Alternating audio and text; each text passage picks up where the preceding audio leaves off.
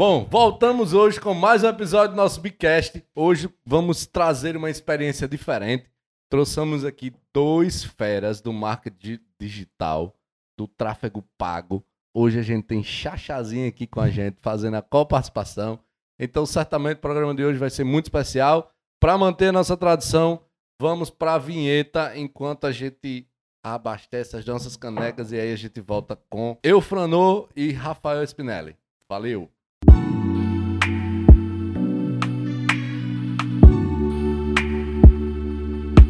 Voltamos então com as nossas canecas devidamente abastecidas para o nosso brinde, tradicional brinde. É isso aí.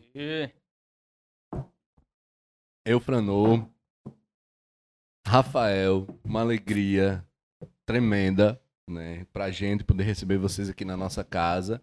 Nós que somos parceiros já há algum tempo e hoje trazemos aqui um, um novo formato do nosso nosso Bicast, trazendo muito mais conteúdo e trazendo um assunto que é relevante, um assunto que a gente é, que tem muita dúvida, que a galera tem muita dúvida de como que né, trata hoje algo novo ainda para muita gente. Para algumas pessoas um bicho de sete cabeças e para outras pessoas um bicho de uma só cabeça. Mas o que a gente quer de verdade é poder trazer o máximo de informação para que as pessoas que ainda encaram ali o marketing digital como algo muito novo, algo muito é, diferente do, do normal, possa a gente possa desmistificar isso e trazer isso como algo super é, relevante para todo mundo, mas algo muito simples, né? Sim. Então acho que isso é o que vai trazer o nosso maior o maior benefício aqui para a galera que está nos assistindo. Inclusive, Thales, eu acho que a gente vai sair daqui. Nosso objetivo hoje é impactar o maior número de pessoas possíveis com a ferramenta que existe hoje no mercado, que as pessoas às vezes não conhecem. E por, aqui com dois especialistas vão nos mostrar que realmente é possível aplicar no negócio. E o mais bacana, Xaxá, é que o que a gente está fazendo agora é marketing digital. é marketing né? digital, é, exatamente. Digital. É um canal, né? É um canal, né? É. Isso. Temos hoje aqui Eufrano Filho, estudante de engenharia elétrica e gestor de tráfego, hoje consultor de growth marketing também, um cara inconformado. Uhum. Ele que decidiu reunir sua experiência em lançamentos digitais, startups e negócios locais para iniciar a Every Growth, prestando consultoria e assessoria em growth. Growth é crescimento. Com o propósito de educar, trazer resultados, diminuir os problemas dos empreendedores. Do outro lado, a gente tem Rafael Spinelli, formação formado em engenheiro civil, especialista em neuromarketing e proprietário do Instituto Spinelli, de ensino e pesquisa no Neuroanalíticas, assessoria de marketing digital. Palestrante e professor na área de marketing digital, já tendo palestrado no Ministério de mentorias no ramo de marketing digital Rio Grande do Norte, Paraíba, Ceará, Pernambuco e Rio de Janeiro. Ou seja, dois caras foda. Diga-se de passagem, os dois já é, já fomentaram a parceria com a Bida Livre, né? Em algum tempo atrás. Dois feras, testados e aprovados. É, isso aí. Então, vou, vou iniciar aqui com vocês querendo saber um, um detalhe. Vocês é os, são os caras que criam aquele negócio do arracha para cima? Se não tivesse, é, para que a galera entenda, né? Se não tivesse, tivesse por trás ali o gestor de tráfego e o cara do marketing digital, não existiria o arrasta para cima? Como é isso? Como é isso? Quem, quem começa aí de vocês já com essa Muita gente acha que o, o próprio marketing digital é o arrasta para cima depois de, vamos supor que depois da pandemia, né? Que apareceu muito no, no, na o rede boom, social. Né? O é. boom, muita gente querem fazer coisa arrasta para cima, arrasta para cima. Sendo que o arrasta para cima já existe há um bom tempo, né? Que é da, a parte dos 10 mil seguidores, que hoje o, o Instagram uhum. já tá abrindo, né? Para qualquer número, já tá fazendo beta já. Qualquer pessoa que tenha qualquer número de, de inscritos, de seguidores, ele vai poder botar o arrasta para cima, que nem existe mais.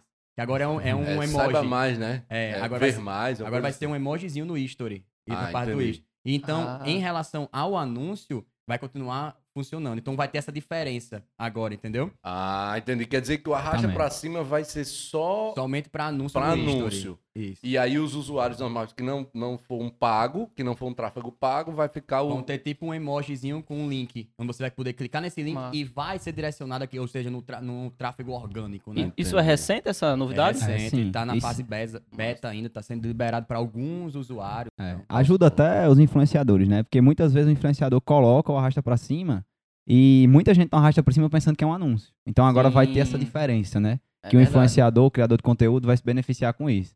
Não sei se vocês sabem agora, mas também o Instagram né, como canal de aquisição também, né, já está é, entregando é, conteúdo orgânico, as pessoas entregam conteúdo orgânico e eles vão começar a monetizar já quem está entregando conteúdo orgânico. É outro beta já que está nascendo aí no Instagram, né? É, eu vi, eu vi, eu vi com, comentários sobre lives, né? Acho que começar a monetizar a galera que faz Reels mais também. lá. Reels, Reels também, né? Também. Tem algum é. tipo de meta, parece, assim, se você fizer tantas lives de tantos minutos, você vai ganhar uma recompensa e vai ganhar É porque stickers, o, né? o, TikTok tá nos corre dele, né?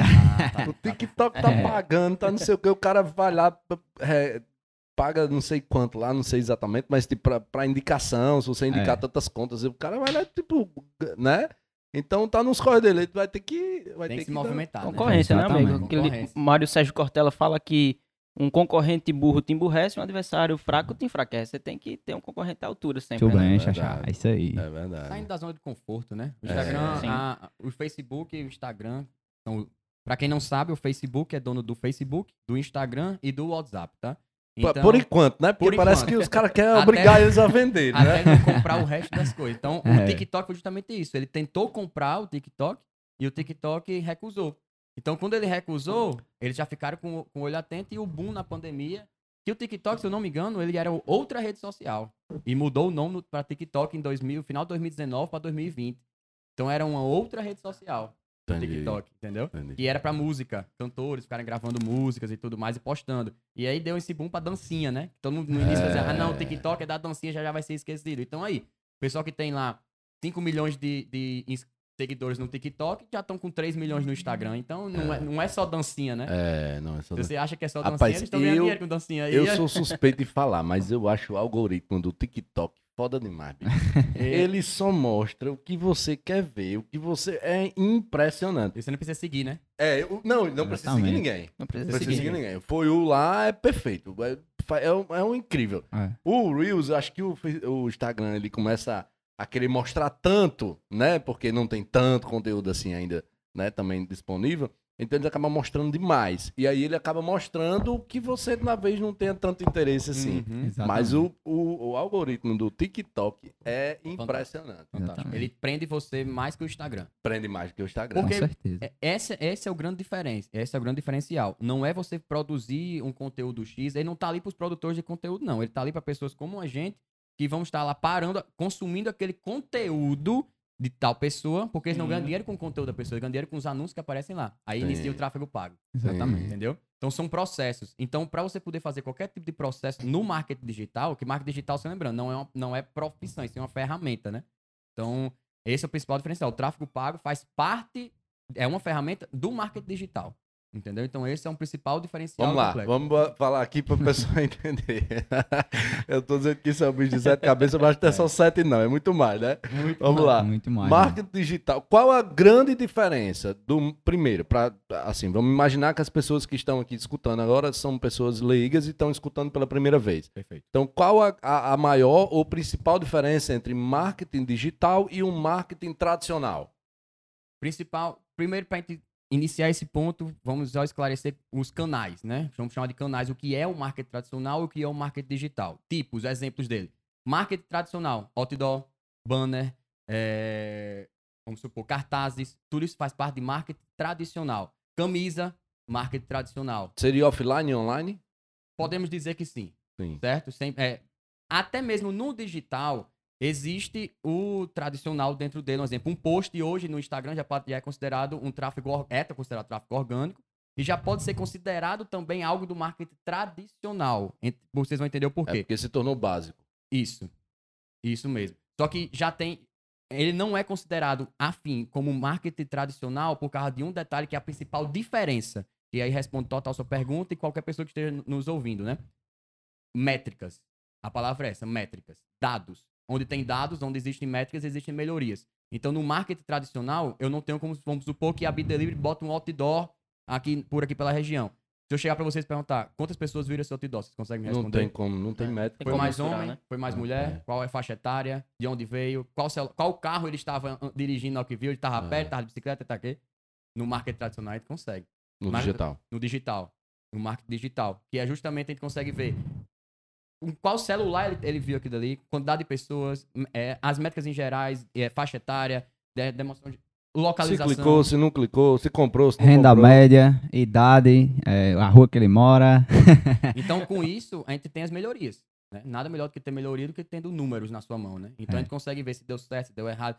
Se numa, numa estratégia que aí é, é, o Fernando consegue falar muito mais, muito mais a fundo que a parte de growth, mas se você for, for botar uma estratégia de funil de vendas, onde você um funil que é um funil.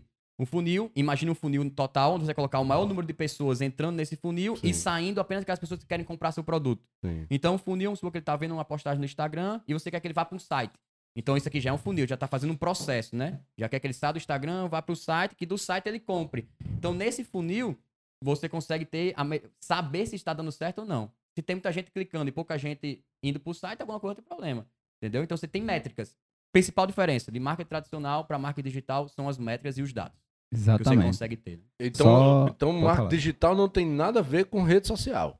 Não, não tem Não, nada a ver. Assim, não tem é uma. muito além. É, vai muito, Muito além, além. disso. Rede, digi- é, a rede social é um canal de marketing digital. Sim. Exatamente. Só para complementar o que o Rafael tá falando, inclusive a parte do outdoor, que eu trouxe justamente isso, porque eu sabia que muita gente aqui em Mossoró investe nisso, né?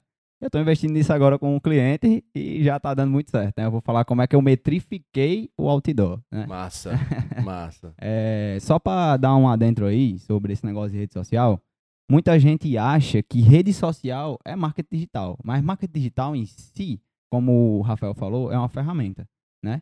Então todo o negócio hoje tem até uma propaganda da GoDaddy que aparece para muita gente quando você começa a pesquisar sobre sites, né? Aparece assim: a sua empresa está na internet, e onde ela está, né? É, É exatamente isso.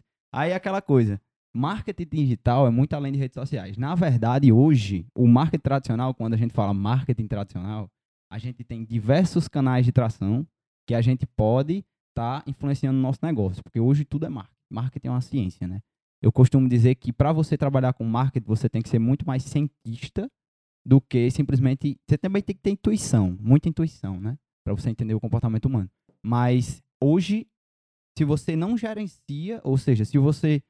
Como é que você gerencia seu negócio? Você tem que ter métrica. Eu acho que quem não tem métrica não gerencia. Se você não tem dados, se você não tem indicador que faça você tomar uma decisão muito melhor, eu acho que é muito difícil isso. Aí, dando um adentro a essa sobre outdoor, anúncio offline e tudo mais, os canais de tração hoje que o negócio pode fazer, além do digital, existe 19. Quando você pega e cria uma promoção onde você vai e diz assim, se você indicar um amigo, você ganha 10% de desconto, né? Sim.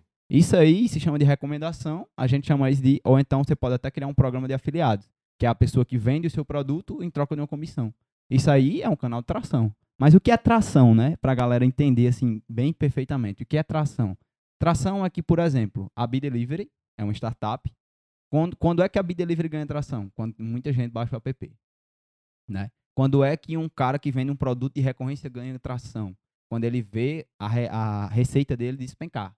Aí ele tá vendo que o negócio dele tá ganhando tração. Quando é com uma padaria, um salão de beleza, quando é que uma loja de roupa ganha tração, que é a principal marca aqui que a gente vai deixar nesse podcast e ajudar vocês justamente dos negócios tradicionais a poder aplicar tudo que a gente vai falar aqui, né?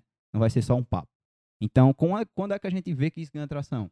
Quando semanalmente as vendas aumentam, quando a gente vê mais movimento na loja, quando a gente vê mais ligação para o WhatsApp, né? Então, o marketing digital ajuda justamente nessa parte aí. Né? Então, hoje, o negócio que não tem o marketing digital tá, não vou dizer que ele tá morrendo, mas ele tá perdendo dinheiro, entendeu? Tá perdendo muito dinheiro, né? Lógico que, ah, você precisa muito dinheiro para investir em marketing digital, muito pouco, né? Dependendo da estratégia que você aplicar, você Na verdade, Ah. acho que é o mais barato. É o que, hoje. é o que a gente fala agora.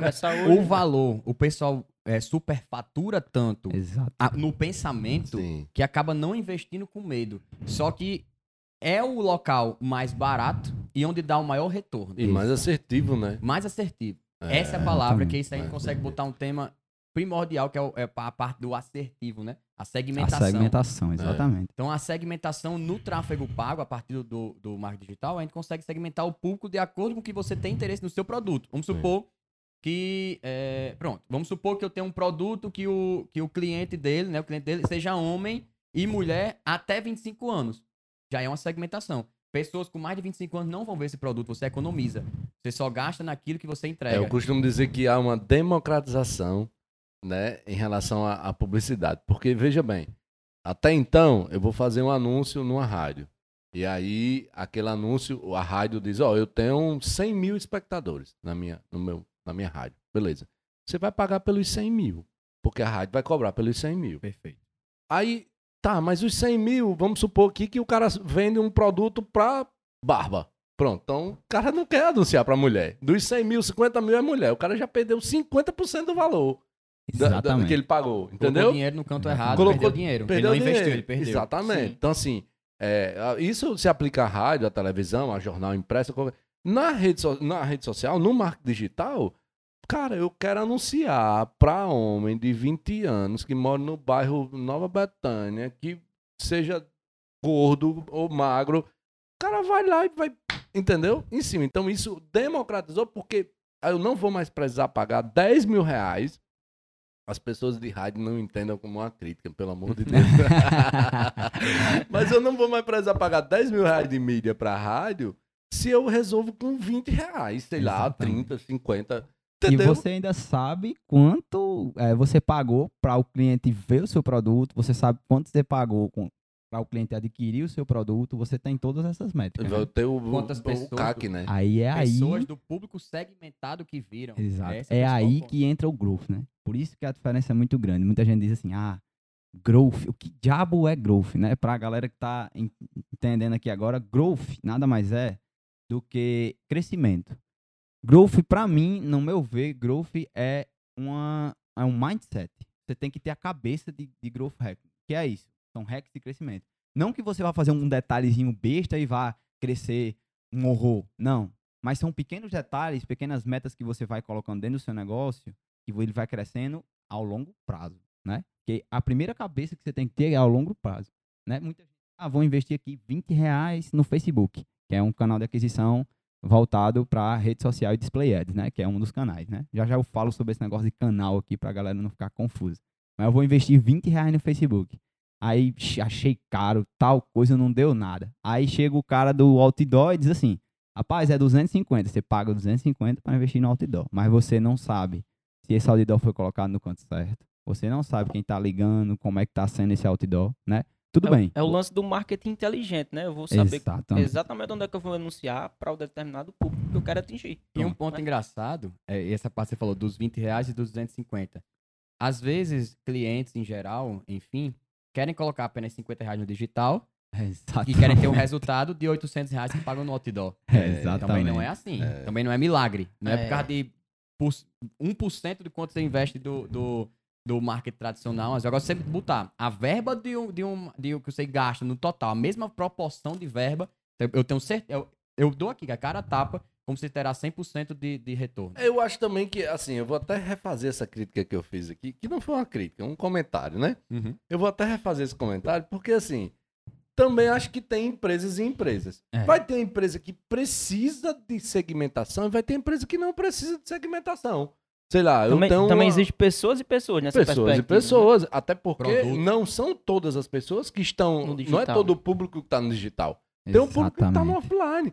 De repente eu vou anunciar, vamos pegar um exemplo, sei lá, empréstimo para aposentado. Meu público-alvo são pessoas a partir de 65 anos. Entende-se que as pessoas a partir de 65 é uma presença muito menor na internet do que um uhum. público de 20 anos. Então, Exato. talvez o, o, outdoor já faça muito mais, se ele for bem estratégico, sei lá, enfrenta o INSS, enfrenta, entendeu? Então, talvez seja muito mais assertivo e tenha muito mais resultado, muito mais efeito do que exatamente o marketing digital Você ali, né? falou tudo aqui agora, Thales. Porque, ó, eu trouxe atrás esse livro para ajudar nessa parada aqui. Para quem for empresário, dono de empresa, se você quiser entender como você pode fazer um marketing eficiente e trazer aquisição de clientes, tá aqui, ó Leiam esse livro, Tração. É a Bíblia do canal de aquisição do Grove. Eu Massa. vou pegar esse exemplo agora, que é um exemplo recente que a, gente, a empresa fez agora, de para vocês verem, a gente vai, eu vou falar agora de uma empresa de serviço que vende matrícula para criança. Olha o que a gente fez, né? O que é que a gente fez? A primeira coisa que você deve fazer antes de montar uma estratégia de marketing é você entender muito bem quem é o seu ICP. Vamos lá, o que é ICP, né? É Ideal Client Profile, que é perfil ideal de cliente, certo? Tem um cliente no seu negócio que é aquele cliente que compra muito e que volta a comprar. Esse é o cliente ideal, certo? O cliente ideal é aquele que precisa do seu produto, é aquele que está buscando pelo seu produto e tem todas as características que você precisa para vender o seu produto. Então, a primeira coisa que você tem que fazer é definir o seu cliente ideal. Dentro desse cliente ideal, tem duas coisas que você tem que saber diferenciar. Existe o público-alvo. O que é o público-alvo? O público-alvo é pessoa de 25 anos, né? Que trabalha em tal coisa, beleza? Aí existe também, sim, tem a idade, o gênero, né? Aí tem a persona. Muita gente se pergunta o que é público-alvo, o que é persona. Persona é a personificação daquela pessoa que entrou na sua loja, por exemplo, você que é um dono da loja de roupa. E tem que conhecer o cliente. Né? Exatamente. Que entra ali já na, no, no marketing, na palavra Exatamente. marketing. Tradicional digital é Aí, marketing. por exemplo, ó, puxando para esse case agora que eu vou falar para vocês, a primeira coisa que a gente faz quando não onboard, né, onboard na entrada do cliente na empresa é o quê? A gente faz um estudo de todo o negócio, né? Porque growth é muito disso, growth é muito de cálculo. E eu sou apaixonado por, por, por, por métrica, então acho que eu tô no canto certo, né? eu sou apaixonado por métrica. Então, growth é muito de cálculo. A primeira coisa que a gente tentou fazer foi uma coisa simples. Gastou um real. A gente pegou um formulário do Google e criou um NPS para dentro da escola. E, e isso N... o seu case, né? É, exatamente. É, recente, é o né? NPS, né? O é, Net Promoter Score, que é para você descobrir justamente quanto os seus clientes têm, é, se eles indicariam para um amigo. É? Se você, eles amam o seu, o seu negócio ao ponto de indicar para um amigo. O NPS da escola vai dar altíssimo, porque não tem. O produto é muito bom. É o que eu costumo dizer. Não existe tráfego bom para produto ruim, né? Mas existe produto bom e tráfego ruim, que mesmo assim o produto vende tão bom que o produto é, né? Então essa escola tem um serviço impecável. Eu gosto demais de lá, confio muito, até porque a dona é, me procurou, porque também é minha amiga e já sabe do trabalho. Aí o que foi que a gente fez? Eu pensei, cara, primeiro eu estudei o público, entendi o cliente. Por incrível que pareça, lá, as pessoas que mais se matriculam são os pais, né? Porque a gente não atrás criança, atrás os pais, né? São médicos e são mulheres. E tem os clientes ruins. Porque a primeira pergunta que eu falo para ela é o seguinte: Como é um cliente ruim, Fernando? O cliente ruim, na verdade, existem vários tipos de clientes, né? Tem o cliente reclamão, tem um cliente paciente, tem um cliente, enfim. Mas é, o cliente ruim é aquele que passa um, dois, três, quatro, cinco, seis meses sem pagar a escola, né? uhum. né? Deixa acumular, aí tem que ficar ligando, aí tem que se, se preocupar em estar tá ligando para ele, para ele poder pagar, porque não quer tirar o filho da escola, e também é muito constrangedor você tirar uma criança da escola. Né? É verdade. Pois é. Aí, por incrível que pareça, os clientes que mais atrasavam eram empresários. Aí eu peguei e disse o seguinte: então fazer o seguinte, já que é médico, já que é médico, e essa escola é de Mossoró, tá, galera? Essa escola é de Mossoró. já que é médico, o que eu fiz? Eu montei uma estratégia. Primeiro, são três canais que eu escolhi para poder montar isso aí. Certo. Que foi o quê? O primeiro, que também tá nesse livro, para quem quiser, tá? O nome desse canal é Anúncios Offline. Anúncios Offline vai de outdoor, revista, jornal, tudo isso aí, né? Que também entra em outro canal, quando você bota TV, não é TV não é nem dentro de anúncio offline, ainda é de anúncio offline, mas o nome do canal que engloba a TV, a rádio é publicidade. Aí você vê, né? Publicidade. Aí, o anúncio offline foi que a gente fez, né? Agora eu vou ensinar a vocês como é que vocês vão montar um anúncio de qualidade, né? Vamos lá. A primeira coisa para montar um anúncio é você entender a cabeça do cliente. Você tem que entender o que é que ele quer. O que é que você vende? Você vende o quê? Você vende água ou você vende cogumelo? E aí, alguém sabe me dizer o que é água e o que é o cogumelo para ele pra Como é a pergunta aí? Vende água e cogumelo? a primeira coisa é entender o que você vende. Você vende água ou você vende cogumelo? É, aqui eu tenho outra coisa, outra outra linguagem. Eu pergunto se a gente vende aspirina ou vitamina. né? Aí a água é uma coisa vital, né? Sim. Você precisa de água. Então é o que é que você vende? É. Você vende água, você vende uma coisa vital ou você vende um cogumelo? O que é o cogumelo? O é cogumelo é um prazer momentâneo. É, Atenção, Raulisson aí pela dica aí. Quem vende água, né? É. A Raulisson que foi nosso convidado anterior aqui, que ele tem um, trabalha com venda de água e tal. Pois é. é. Da fonte clara, da fonte Uma clara. coisa vital, exatamente. Aí, quando você entender o que você vende para o cliente, você vai montar o seu anúncio, né? Baseado no que o cliente quer. Agora que você entendeu que você vende uma coisa ou vital ou um prazer momentâneo, você não está vendendo, por exemplo, a escola vendia uma matrícula na escola, mas ela não vendia isso. Ela vendia o quê? Futuro. Ela vendia futuro, ela vendia educação, ela vendia felicidade, porque o pai quer ver o filho feliz indo para a escola e não triste.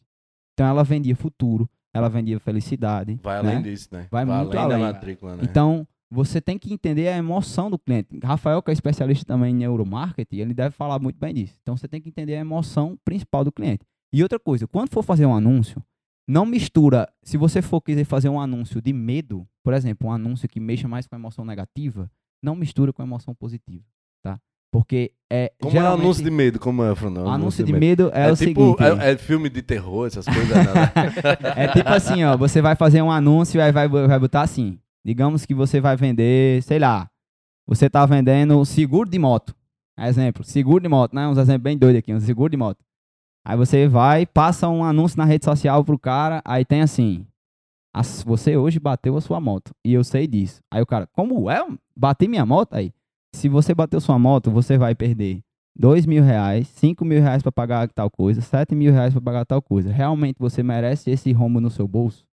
Realmente é isso que você quer? E se eu te disser que você pode acabar com todo esse prejuízo futuramente, gastando apenas 20 reais por mês? Aí isso é um anúncio de medo, porque você instrui o fear né, na cabeça do cara, o fear, o medo dele sofrer um problema futuro. É quando ele sai do A para B de ruim.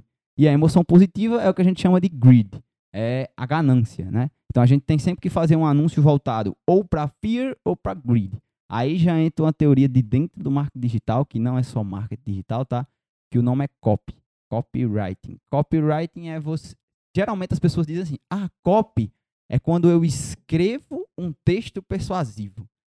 Aí eu olho assim e falo: é, de certa forma sim. De certa forma, sim. É, mas de eu acho sim. que, assim, na minha cabeça, já citando aqui agora um cara que é um gênio, né? Um cara que é um gênio aqui do Brasil, que é dono de uma empresa lá de Goiás, Gilberto Augusto. Quem quiser procurar depois uns vídeos dele, o cara é, é foda, um gênio, um gênio, um gênio mesmo. Ele costuma dizer assim, que copy, copy é C-O-P-I e não P-Y, porque você serve com P-Y, né? Mas é C-O-P-I, é comunicar ao público o interesse. Então você tem que saber escrever na hora do seu anúncio o interesse daquele público. Aí o que foi que eu fiz, né? Depois de ter analisado todos os serviços, né? Você também tem que analisar o serviço da escola, o que é que ela vendeu, eu entendi tudo mais que ela não vendia matrícula. Ela vendia educação, futuro e tudo mais. Aí a primeira coisa que eu fiz foi, eu perguntei, vocês já investiram alguma vez em marketing? Ela disse, rapaz, a gente já investiu em outdoor e deu algum resultadozinho. Ó, beleza, se deu resultado, possa ser que o problema tenha sido a estratégia, né? Então, ela disse, eu pe- peguei a lista de clientes, né? Que é isso que a gente faz no Growth, a gente pega os melhores clientes, os piores clientes, separa e monta uma estratégia para trazer muito mais clientes, né? Aí, essa é uma parte do funil que eu ainda vou falar aqui. O, você tocou num ponto bem bacana. Você disse que ela, nesse seu case aí, já Aham. fez em algum momento um anúncio, né? E que deu Exato. algum retorno. Foi. Eu imagino que assim, é- é- é, o profissional de marketing, a gente tem que perceber esse, seu valo- esse valor nele, porque todo mundo quer ser juiz de futebol. Todo mundo quer apitar um jogo. Todo mundo é marqueteiro, né? Então a gente É. tem que entender que marketing existe uma ciência por trás, a questão dos gatilhos mentais, como você comentou assim. Depois eu queria até entrar nesse assunto gatilhos mentais, Claro. o que é, né? Que a gente fala muito. Claro. Mas que existe um valor nesse E- trabalho, né? Xaxá, um, um problema muito grande, isso é problema mesmo, tá? As, as empresas, quando querem, quando estão bem, contratam a equipe de marketing. Quando estão mal, é a primeira, é a primeira equipe a ser demitida. Demitido. E aí é onde, aí é onde acontece o maior problema. O marketing tem que entrar em seu cliente. Se É. você tira, se você tira que a, a, a pessoa ou a equipe que vai trazer seu cliente, quem vai trazer seu cliente agora? Uma indicação? Indicação é o marketing. O marketing trabalha com essa indicação também. Então, muita gente tem esse problema. Ah, tô ruim financeiramente. Vou enxugar. Sai, sai o marketing.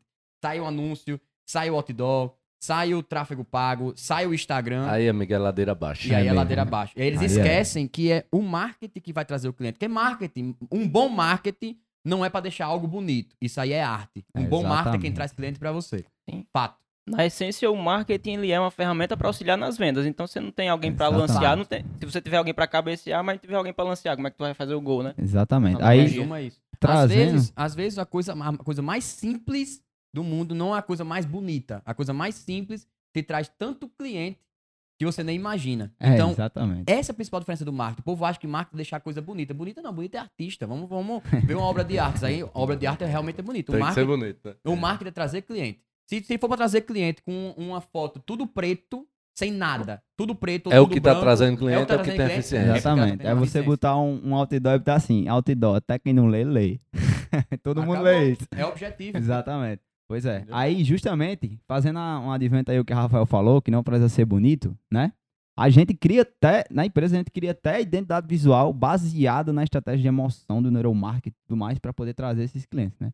Aí o que foi que ela queria? Ela queria aquisição, né, de clientes, que eu vou falar já já de funil, que ó, nem todo negócio, nem todo negócio tráfego pago é a solução. Eu vou falar por quê depois. Como Ah. é? Tra- tráfico? Opa, tráfego. Tra- tráfego ou tráfico? Tráfego. Tráfego é o que muita gente falava comigo. E aí, você tá traficando, né? Agora. A primeira vez que eu escutei essa palavra tráfego, aí eu. Tráfico? Não, cara, é tráfego pago. É É. pagar pra vir gente pra, até, até mim, né? Basicamente. Aí o que foi que aconteceu? Esse outdoor, a gente fez a estratégia de descobrir o cliente. Aí eu decidi o quê? Vai ser um outdoor. A primeira coisa vai ser um outdoor. O canal inicial vai ser anúncio offline.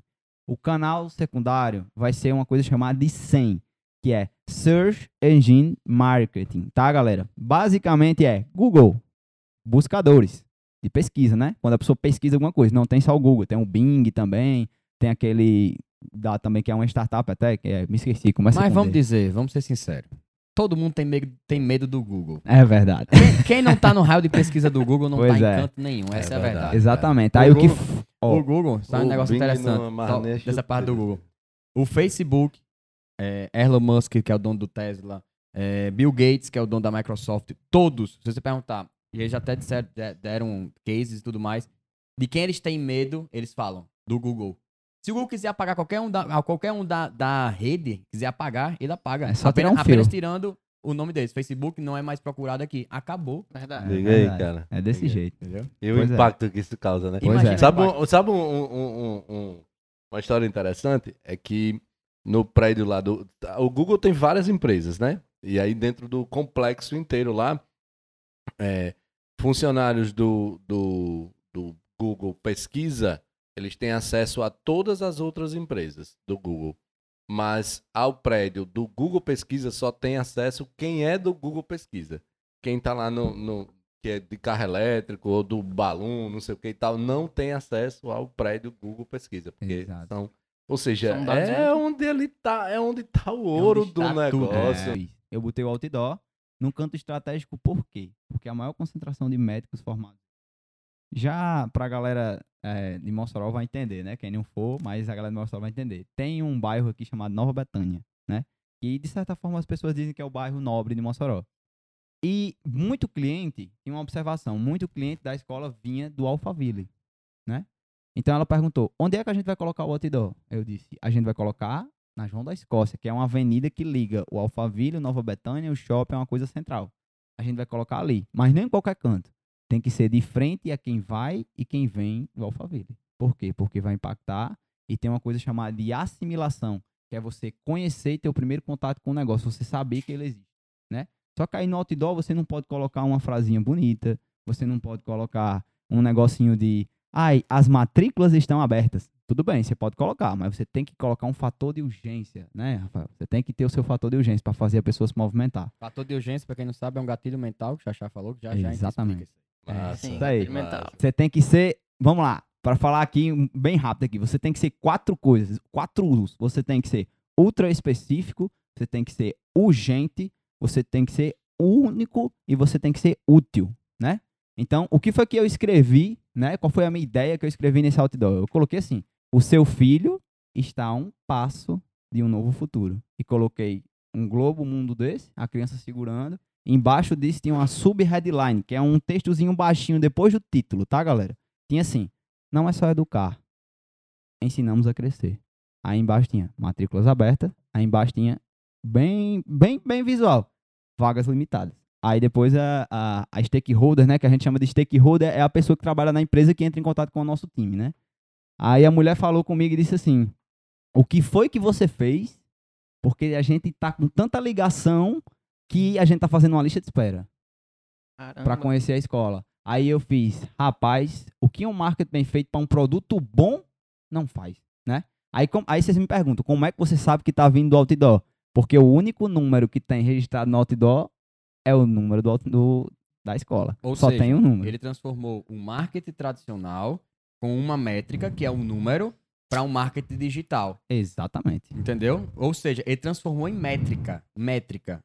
Onde tem Exatamente. métrica, existem melhorias. Ele pegou um número exclusivo apenas para aquele outdoor e colocou lá. Exatamente. Ou seja, cara. quem entrou em contato pela loja, pela, ou seja, esse telefone, esse celular aqui tá com aquele número que tá no outdoor. Tá. Quantas vezes esse celular aqui tocou? É uma métrica. Veio de onde? Do outdoor. Do Só outdoor. quem sai nesse número é outdoor. Exatamente, essa foi a ideia. Tivesse, tido- tivesse o mesmo número lá comum, não ia ter como saber. Exatamente, né? você não Se ia ter como saber. É o que foi que eu outdoor de- fiz. Eu peguei um número diferente e coloquei numa coisa que, pelo amor de Deus, quem é dono de empresa se atente a isso, que dá muito resultado, tá, galera? Eu boto a mão no fogo. Procure profissional que mexa com o Google Meu Negócio. Dá muito resultado e é de graça. Olha Você o Google não aí no meio? Tá? Ué, o É. Google é o poder, né? Que é justamente o canal de aquisição em 100, né? Search Engine eh, Marketing que eu escolhi. Só que aí eu não queria gastar o dinheiro da escola de início, né? A gente queria gerar um crescimento mínimo, gastando o mínimo possível, né? Que é justamente a teoria de growth, é você gastar o mínimo possível e gerar um crescimento proporcional. Então, o que foi que eu fiz? Eu otimizei um pouquinho o Google Meu Negócio deles e gente já começou a ligar. E eles não estão nem na primeira página. Imagine quando for a estratégia toda completa, né? Sim. Então, ó, é uma ferramenta para vocês se atentarem e vocês começarem a utilizar, tá? Porque Acho. quando você vai comer, quando você vai pesquisar uma escola, quando você vai fazer qualquer coisa, para quem é que você pergunta? Eu costumo dizer que é pro pai dos burros, né? Que é o, o Google. Que o Google não sabe, a gente não sabe, né? Então, quando você pergunta restaurante em Mossoró, aí aparece o seu restaurante pro cliente, né? Aparece o seu restaurante. Você tá pagando quanto? Zero. Você não pagou nada, mas você tá aparecendo pro cliente É verdade. na hora certa, no momento certo, para ele poder clicar lá e pedir rota. Inclusive, depois dessa otimização, começou a ter rota, ligação, né? E qual foi a métrica que eu usei? O bom do marketing digital é isso. Como é digital, ele metrifica tudo para você. Quem pediu localização. Inclusive, é, é- é fácil de você apresentar os resultados, né? Exatamente. cliente, muito simples. É muito Agora, simples. com tudo, todo esse exemplo que você citou, Fran, assim, acho que o que deixa de mais insight para todo mundo, né, é, é a importância de um profissional de marketing dentro da empresa, né? Seja através de uma empresa contratada ou, ou- ou, enfim, colaborador serviço, e o que tal, o que for. Mas, cara, é realmente muito importante e vou além. Não importa o tamanho da empresa. Eu posso ter aqui uma, sei lá, eu faturo dois mil reais por mês ou eu faturo 2 bilhões, assim, acho que não importa. Acho que é, tanto quem tá no, no topo precisa continuar anunciando. Você pega o exemplo da Coca, refrigerante que é mais vende no mundo, e o tempo inteiro ele está anunciando, o tempo inteiro, o tempo inteiro. Pois é. E aí, ou seja, não importa se você está no topo, você vai continuar anunciando, e não importa se você está na, na, na base, para chegar ao topo você vai ter que anunciar. Isso Acho é muito isso interessante. muito importante. Isso é muito interessante o que você falou, Tassi, porque muita gente acha que só quem pode anunciar é quem tem empresa grande, É. quem é rico, quem é Exato. bilionário, quem é milionário. E esquece que na internet ela não metrifica quem é grande. Ela não, ela, você não faz um anúncio lá, ela não vai fechar um, um pacote com você pelo rosto, pelo tamanho da sua empresa. É verdade. Pois é. Por isso que Se na fosse pelo pandemia, roxo eu tava lascado. viu? Por isso que na pandemia, ela teve um, um- Eu costumo dizer que ela teve uma antecipação da revolução digital Acho também. em torno de cinco anos. Acho também. Então, Exatamente. isso que a gente passou na pandemia, de todo mundo no, no lockdown, tudo parado, onde foi, que, onde foi que iniciou o principal cardápio? Instagram. Onde foi que iniciou o principal eh, marketplace? Instagram. Onde foi que o pessoal fez mais pedido? iFood e Instagram. Por que isso? O pessoal tá digital. Então É. teve essa revolução digital muito grande. E é isso que acontece, aconteceu nesse período de empresas de 30 anos, restaurante de 30 anos de sucesso no, no normal, referência, ser esquecida por aquelas que surgiram na pandemia. Sim. Dentro de casa. Exatamente. Dentro de casa, apenas com delivery. Por quê? Porque Apenas pela força do marketing. Existe uma frase muito interessante que eu costumo dizer que era antes da pandemia, que é quem é visto é lembrado. Fato. Porém, na pandemia, eu vou só reformular um pouquinho essa frase. Quem é bem visto é quem é lembrado. Todo, a maioria, 90% das pessoas hoje consegue ser vista.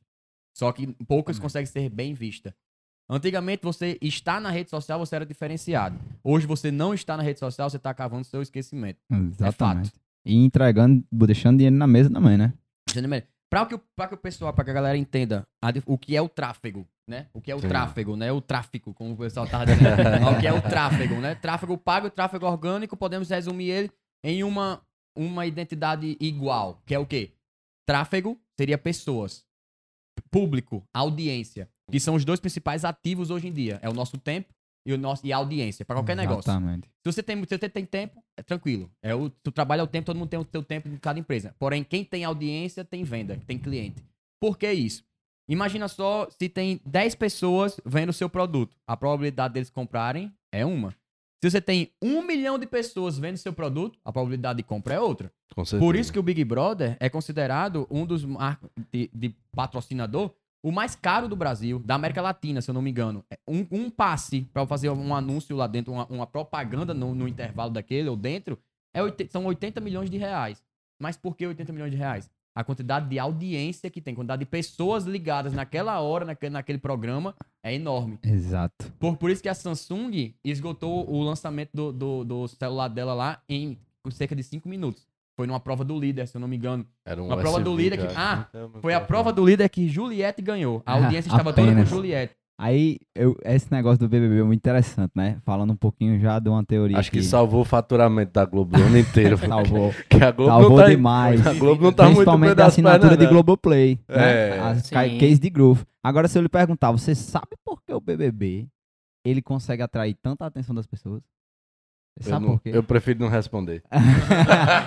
tem três coisas que tem no BBB que é um protocolo de informação. Como é que você coloca uma mensagem na cabeça da pessoa? É o que o BBB faz. E o que eu vou falar aqui agora, eu vou revelar os segredos de Boninho, tá, galera? Mano, Segredos de Boninho. O que é que ele lá, faz? A primeira coisa, no BBB tem muito o quê? História? Quem é que não gosta de sentar para escutar uma história? Me diga Da aí. vida dos outros. Mais um A gatilho- vida dos é, outros. Mais um gatilho mental aí. Exatamente. É. Então no BBB tem uma coisa chamada de storytelling, onde eles vão do mais ruim até o mais o, o melhor, né? Então o storytelling, toda hora tem uma história, toda hora tem isso, né? Segunda coisa que tem no BBB, uma coisa que o que é que fica na sua cabeça quando você escuta? Música. Música mexe com todas as emoções que você possa pensar no seu corpo. Então, quando você cria uma música, o que é que tem lá? Festa toda semana. Lá tem festa toda semana, né? Então, música.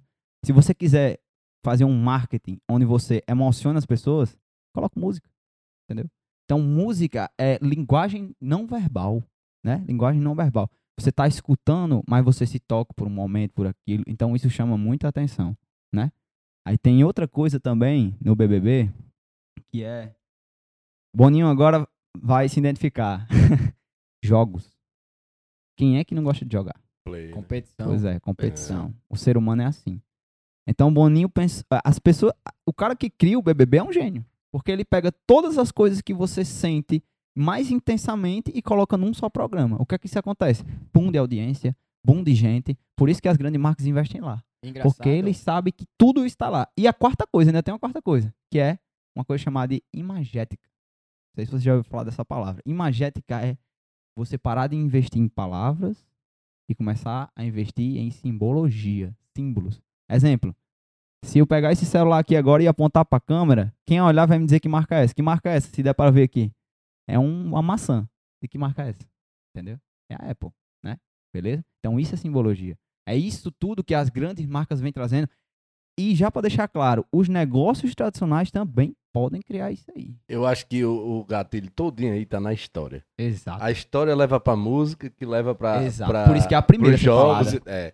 Porque como eu não gosto da alegria. história que tá tocando lá, todo o resto é dispensa pra mim. Não assisto a história é, é assim. O Big Brother. Só para só pra o pessoal entender uma coisa.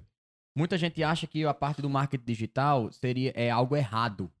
Porque a gente induz aquela pessoa a uma compra, induz aquela Sim. pessoa a isso, induz aquela pessoa. A gente não induz nada. Existe essa polêmica então, né, Existe. Só que a gente não induz nada. Nós apenas mostramos pra você de uma forma. Entendeu? Exato. Uma coisa é chegar pra você e dizer assim: Xaxá, Thales, compre pra mim essa caneca. Vocês podem comprar ou podem não comprar. É. Como eu posso chegar pra você e dizer, Xaxá, Thales, compra pra mim essa caneca. Agora, junto com ela, vai todo o meu conhecimento de neuromarketing junto com ela. Você compra, já muda a sua visão. O problema é quando ele diz, compra essa caneca, aí dois stories, compra essa caneca, dois stories, compra essa caneca, dois... Meu amigo, eu vou comprar essa caneca, deixe de aparecer pra mim, já dessa caneca. Isso é uma Quando eu não música. aguento mais. Esse entendeu? Aí, meu amigo, não tem como, né? E, que é a liberação de cortisol, né? Dor. Então você não ganha pela dopamina, que é liberando a alegria, mas você ganha pela dor. Pela dor. Eu vou comprar pra deixar de me encher o saco. Pra deixar É, de encher o saco. Será que não tem como? Acho que deveriam criar assim, pra você dizer assim: ó, eu já comprei. Pode deixar de aparecer isso aqui pra mim, que eu já comprei a caneca. Tem como. E tem Porque- como. É, porque. E economiza dinheiro. E eu fazia isso na Bia. Não, não mas eu, tipo, outras empresas, porque, tipo, se você pesquisar aqui, caneca, vai vir 200 empresas de, de caneca me oferecer. E eu vou explicar, eu posso explicar até o porquê que aparece pra você. É. Isso aí. Eu acho que isso é um fato curioso. acho Que todo mundo tem isso, essa né? dúvida. E É. só, pra, só pra complementar aquela, aquela parte lá que o povo acha que é errado, que acontece no marketing digital.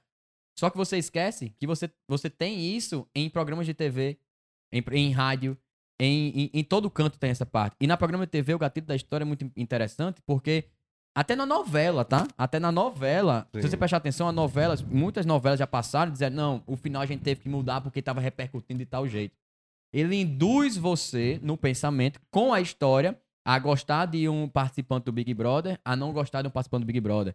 Se você não assiste o 24 horas Da dele, forma que, que, que faz os cortes lá, né? vai mostrar. cortes, e o Big Brother é feito e tem dentro dele, da organização, psicólogos. Que psicólogos entendem mais da mente, porque trabalham com a mente. Exato. Então, então ele trabalha com aquilo dali pra fazer com que Xaxá saia do sério e crie uma briga com você. É. Vocês são amigos, vocês brigaram. Pra ele é audiência, eles vendem. E ainda tem uma pessoa analisando Olha, cada brother. É uma briga. pessoa acompanhando cada um. Briga e namoro, meu amigo, a audiência não É. acerta. E outra coisa, olha, pessoal, não me entendam a mal. Mas quem não gosta de cuidar da vida dos outros? Acho que É. a maioria das pessoas gostam de cuidar da vida dos outros. E lá dentro do Big Brother você tem 21 ou 30 pessoas pra você cuidar da vida de cada um deles É, dentro. isso aí falando de um por um, né? Um por um. Aquele cabo é um besta, aquele outro é não sei o Você quê. não sabe nem quem é, você Nem tá vendo pelo é. reality show. Mas É. por quê? Porque a história induz você a chegar nisso. Entendeu? Exatamente. Então, é muito fato. E voltando pra esse ponto que você falou. Ah, pesquisei sobre uma caneca e só presta mim caneca. É. Vamos lá. O Facebook, que é o dono, ou o Google, o algoritmo. Vamos falar do algoritmo, tá? O algoritmo é o que é por trás, a inteligência artificial por trás de cada rede social dessa. Sim. Ele não sabe, não, ele, pra ele, você não tá elogiando essa caneca. Nossa, que caneca bonita. Pra ele não é um elogio, pra ele é interesse. Você tem Exatamente. interesse naquilo, tá? Então, a partir do momento que você. Eu vou falar uma coisa que eu acho que vai ficar muita gente assim, com o celular já assim, escondendo já. Mas vamos lá. O celular escuta? Bastante. Escuta muito, E galera. eu posso fazer até uma prova. Pegue seu celular agora, faça assim, ó. Tô doido pra trocar do computador. Meu computador tá ruim. Espere um dia. Vê se seu, seu Instagram não vai estar cheio de computador, aparecendo pra Computador você. aparecendo. É imoral. Por quê? Interesse. E é isso que acontece, por- porque, por isso que o Facebook é a empresa que mais tem processos contra ele durante o mundo todo, né? Privacidade, né? Pela venda de dados. Dá. Exatamente. Entendeu? Foi por isso que nasceu a LGPD, né? Por isso Agora, que nasceu a lei de proteção de dados. Que também é uma coisa que a gente precisa falar aqui. Por que, que na rede social tem, é, tem essa lei de proteção de dados? O, o que E- é essa e a- lei, assim, né? E, as re- e- e a lei de proteção de dados é justamente você não. Vamos supor que. a você- pessoa.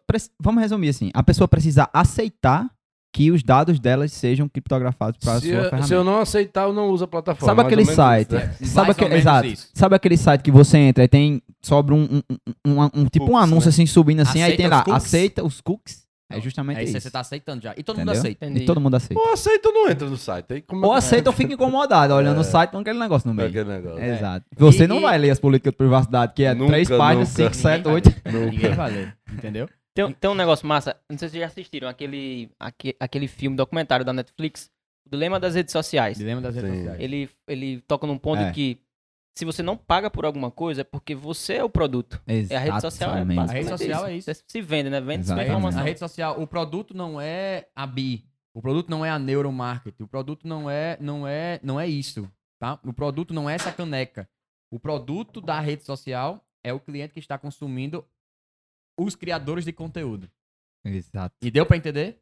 Sim. O produto da rede social são as pessoas que consumem Somos todos nós. os criadores de conteúdos. Somos Sim. nós. Exatamente. Sou eu que fico lá vendo o vídeo de esporte, vídeo do Flamengo fazendo gol, assistindo os gols, assistindo entretenimento. Tô na, tô na rede social, tô online, eu sou o produto, porque eu- aqueles produtos que têm interesse da caneca vai aparecer pra mim.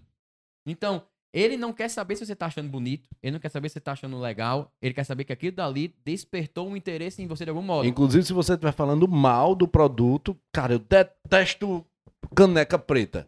Mas ele não vai entender que você detesta. Ele vai, vai mostrar Ele a caneta botar preta caneta pra você, né? Exatamente. Da caneca, entendeu? é. Então, isso é um trabalho. Isso é um trabalho pensado. Qualquer pessoa pode subir a campanhas de anúncio, tráfego pago. Tráfego pago, a gente sobe campanhas de anúncio dentro dele. Vamos já até falar, daqui a pouco falar um pouco mais sobre isso. Como é que alguém ali, que dono de um negócio, ou que trabalha Eu vou numa empresa, ensinar como é que... até que produto você precisa anunciar da sua empresa pra você botar nessa campanha, tá? Massa. Beleza? Uma Massa. ferramenta pra ajudar vocês aí a arregaçar. Massa, massa. Beleza? Então, são vários fatores que no, no digital, que o algoritmo da, da, da- do Insta- do- da rede social é isso. Então, muita gente vai ficar assim, nossa, agora não posso nem falar perto do celular. Não posso entrar na rede social, não posso nada. Eles estão eles estão vendo tudo que eu tô fazendo. Estão. Fato. Se você não quiser isso aí, se muda pra Marta. Aí foi. da foi aí carta, que a Apple entrou, né? Volta pro período da carta. Foi aí que a Apple entrou. Porque muita gente reclamava disso. Aí o que foi que a Apple fez? Que impactou o mercado digital de um jeito que o Facebook teve que se adequar, o Instagram teve que se adequar, o Google teve que se adequar, todo mundo teve que se adequar. A- na Apple, né? Não, 14. é, o iOS 14 agora você tem como bloquear os anúncios no seu celular, que peguem os seus dados para você não receber anúncios. Mas assim, galera, vou ser sincero para vocês. É, eu vou falar basicamente o que aconteceu comigo. Eu tava desempregado e não sabia o que eu ia fazer. Foi por um anúncio de marketing digital que hoje eu tô aqui. Então, muitas vezes o anúncio, a pessoa pode se incomodar, mas muitas vezes um anúncio pode transformar uma vida. Entendeu? Depois de pensar por esse negócio. Por esse uma coisa. O algoritmo das redes sociais sabem mais da gente do que a gente mesmo. Pois é. Fato. Sim. Fato. sim. Então, tanto ela pode chegar pra você e oferecer. E vamos ser sinceros: o público da rede social já era preguiçoso. Após a pandemia, virou preguiçoso demais. Então, ele não quer fazer pesquisa. Não quer fazer pesquisa, esse é fato. Ele não quer fazer pesquisa, não quer ir atrás, não quer com aquilo. Mas ele tem interesse naquilo. Então, aquilo vai vir até você. Eu, eu, assim, falando como, como por mim mesmo, assim, não me incomoda, assim, eu, eu até brinquei aqui, dois histórias para essa caneca, duas histórias para essa caneca. Assim, acho que tem horas que, assim, tem horas que é demais, exagera demais, mas quando eu percebo que tá exagerando na, no, eu simplesmente saio da rede social, pronto. Aí o E cara ele entende, não- viu? É, e aí ele entendeu que, pô, tô, Ele tô entende, mostrando exatamente. muito, então o cara saiu da, da, da rede social porque eu tô mostrando muito. Eu acho que isso, e acaba o algoritmo dele também, a inteligência, né, entendendo que a- o público, quando ele mostra numa determinada quantidade, a galera sai da rede social. Então. Entrou- você entrou na rede social, foi ver seu history, no passou o primeiro e tem um, um anúncio. A partir daí, a partir de três history, aparece um anúncio. três você. usos aparece no anúncio, É. exatamente. Então, eu acho que ele começa também, a- e aí, pronto, eu utilizo essa técnica. Não me incomoda, porque de certa forma eu acho bom, eh, quando eu tenho realmente interesse em alguma coisa, ficar aparecendo ali. Quem não É. tem interesse em, em comprar essa caneca aqui, quer comprar pelo menor preço. Sim. Pois é. Pesquise na. Exatamente. Vou dar uma dica: você precisa comprar algo barato na internet. Entre na Amazon ou na Magazine Luiza, faça sua pesquisa, não compre, saia. No outro dia, faça a mesma coisa. Ele vai, vai passar mais ou menos uns 10 dias me mandando oportunidade e oferta daquele produto. Exatamente. Os, Aí- os- os dois sites. É, os já próprios. dando um adentro aí sobre o que o Thales fazou- falou, que é, já para dar uma dica também para quem é dono de negócio, que utiliza o Instagram para poder divulgar seu negócio, qual é a principal métrica que o Instagram considera um engajamento alto? Ah, é a curtida? É o salvamento? Não é. Sabe o que é? Manter a pessoa na plataforma. É o que ele quer. Ele quer manter o usuário utilizando a plataforma. Quanto então mais vou- saídas, Exatamente. Por isso que ele quer os criadores de conteúdo do TikTok. Exatamente. pior. É, Então, essa é a principal métrica. Então, você que é lojista, você que é farmacêutico, você que é dono de salão de beleza, pare de postar mais produto e comece a postar mais conexão. Você tem que começar a postar conteúdo de qualidade e valor para o seu prospect, para o seu cliente. Beleza? Certo? E quando a gente fala conteúdo de valor, a gente não está falando de você colocar uma promoção, de você colocar um desconto, de você colocar isso. Sabe o que é muito interessante e as pessoas estão lá para ver isso todos os dias? Histórias. Talvez seja muito mais interessante você falar da dificuldade que você teve para abrir a sua empresa e você postar isso para dar um engajamento alto e as pessoas se identificarem com o seu propósito do que você postar todos os dias uma caneca, uma caneca, uma caneca, uma caneca que as pessoas estão cansadas de ver. Aí, aí você tá você- voltando pro marketing tradicional, que seria uma panfletagem. O marketing digital é relacionamento, né? Pessoa quer ver Exato. pessoas Nem, nem o marketing digital relacionamento, porque tem um marketing direto, né? Que você Sim, já sim, sim. vai, pesquisa e tudo. Mas em si, quando você tá numa rede social, você não tá lá para comprar nada. Você tá lá para se relacionar. As pessoas não estão no Instagram para comprar. Lógico, o anúncio aparece e tal, no momento certo, o interesse, tu dá muita gente compra. Mas a gente tá falando de tráfego, não tráfego, viu? Tráfego, que é as pessoas chegarem na sua marca, no seu negócio, orgânico, sem você pagar nada, que é você utilizando o algoritmo do Instagram. Então, aprenda a criar esse conteúdo, pesquise um pouco mais. Porque se a gente pudesse ficar aqui até, sei lá, até o final do ano, a gente tem assunto para falar aqui eu sobre imagino, isso. Cara, eu imagino, eu imagino. É, realmente é, é um assunto que, que tem muito, muitas dúvidas, todo mundo, e é um assunto que todos os dias é inovado, né? Assim, é, é, é algo que todo dia aparece algo novo. A gente iniciou aqui o nosso episódio comentando justamente sobre o negócio lá do, do arracha pra cima, que Claro. vai mudar e não sei o quê. Então os caras estão pensando todo dia para isso. Se eu fizer isso aqui, se eu alterar isso aqui. Então nu- nunca falta assunto também por isso. Nunca. Porque além e de. né? dentro dessas empresas, tem os profissionais que. Porque uma coisa é você. Óbvio, só se torna óbvio depois que tá criado. Exato. É fato. E o Óbvio óbvio vale a pena demais, tá, galera? Dá resultado. O óbvio O dá óbvio muito é óbvio a resultado. partir de dar resultado. Então, ah, o arrasta pra cima tá aqui. É óbvio. É, mas você viu como foi que foi pra criar aquele, aquele arrasta pra cima? Quem quer saber que tu, esse detalhe, assiste o Dilema das Redes. Então, você vai criar muito, muito, muito pulga atrás da orelha, né? Mas vai fazer vocês entenderem um pouco alguns fatores. Só que existem profissionais que estão lá pra ver cada ponto. Existe uma equipe pra pensar somente no arrasta pra cima, pra au- otimizar o arrasta pra cima. Porque a gente só otimiza aquele que iniciou Sim. né? Então existe equipes para isso, existe equipes para aprender, para mudar um botão dentro do Instagram. Ah, o Instagram atualizou o botão do- de publicar agora tá lá em cima. Existe uma equipe que fez ela sair de lá, sair daqui para ir para lá. Então são pessoas Que inclusive ficou um isso. saco aquele Exato. botão, né? Só pra botar o Reels ali no meio, né? Porque foi só pra isso.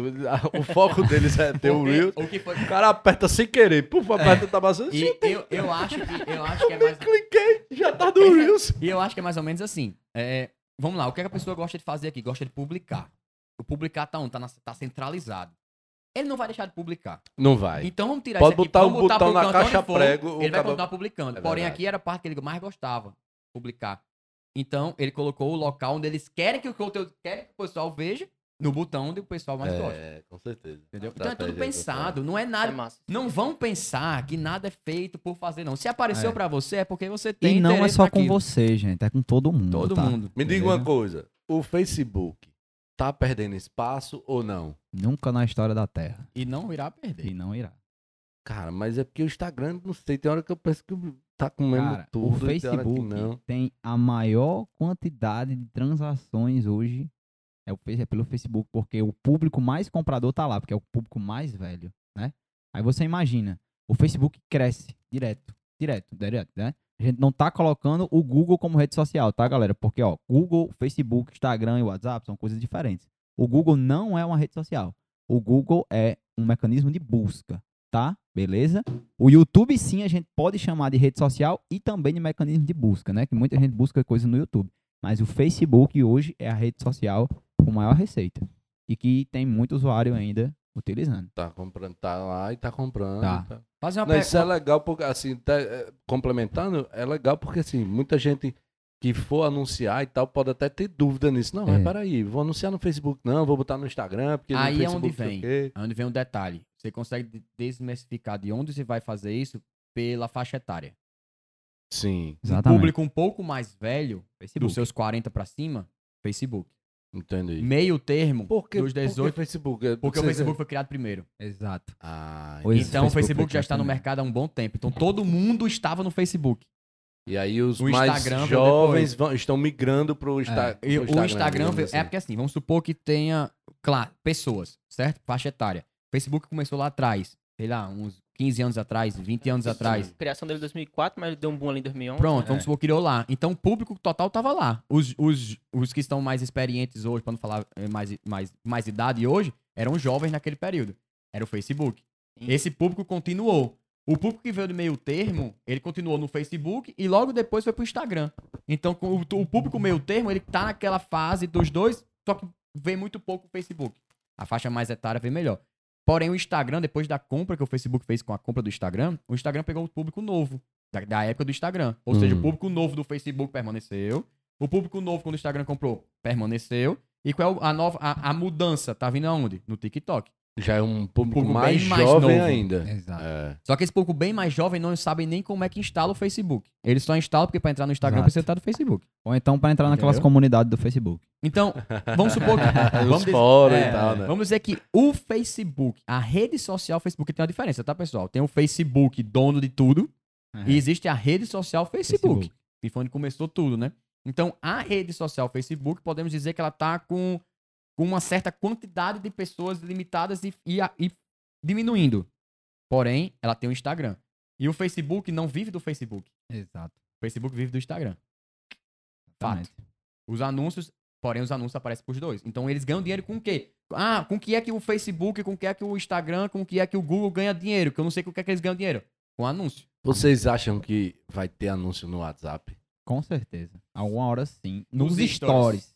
É. Mas não nas Nas conversas. conversas. Nos Porque aí stories seria vocês falam muito má aqueles privacidade, eu status, acho. é? Sabe? É, nos nos status, exatamente. nos Eu status. Já- nunca inclusive, olho já aquilo passou ali, cara. já. Eu nem olho, eu nem sei. Eu também também nem não. olho. Tá aí o lance aí de público, porque eu, assim, eu também não, não acesso muito, mas o pessoal que eu conheço assim mais velho, né, meus pais e tal, acessam muito aqueles status, Porque é Pois parecido é. com o do, Insta- do Facebook. Exatamente. que é parecido, né? Parecido com o Tá aí. Facebook. Entendeu? Entendeu? Então É, eles vão, Xixé. já estão com os olhos abertos pra poder manter, manter- Sério, Pois é. eu, vez ou outra, eu publico alguma coisa ali naquele status. Na mesma hora, mãe, ah, que lindo, não sei o quê. Ela tá lá uma é, semana. Entendi, entendi, entendi. É, eu não, não olho Agora, de jeito nenhum, cara. engraçado, né? Porque TikTok, vamos supor, ah, TikTok parece com o quê? Parece com o Instagram. É. Facebook, sei lá, é, alguma outra rede social parece com o quê? Com o Instagram. Telegram parece com o quê? Com o WhatsApp. Mas não tem nenhum novo que parece com o Google e o YouTube. Só o Bing, o. o- Sim, Só que meu já lá. existia, É, né? só que já E existia, da. Microsoft. E muita gente não sabe nem que existia. Exatamente. Muita gente Ou nem sabe que é seja, o Bing. daí você tira o que é a parte da autoridade 100%. O Google é outro nível. O povo não vai criar nada pra competir com o Google, eles sabem, eles, porque o negócio, você pode criar a melhor ferramenta.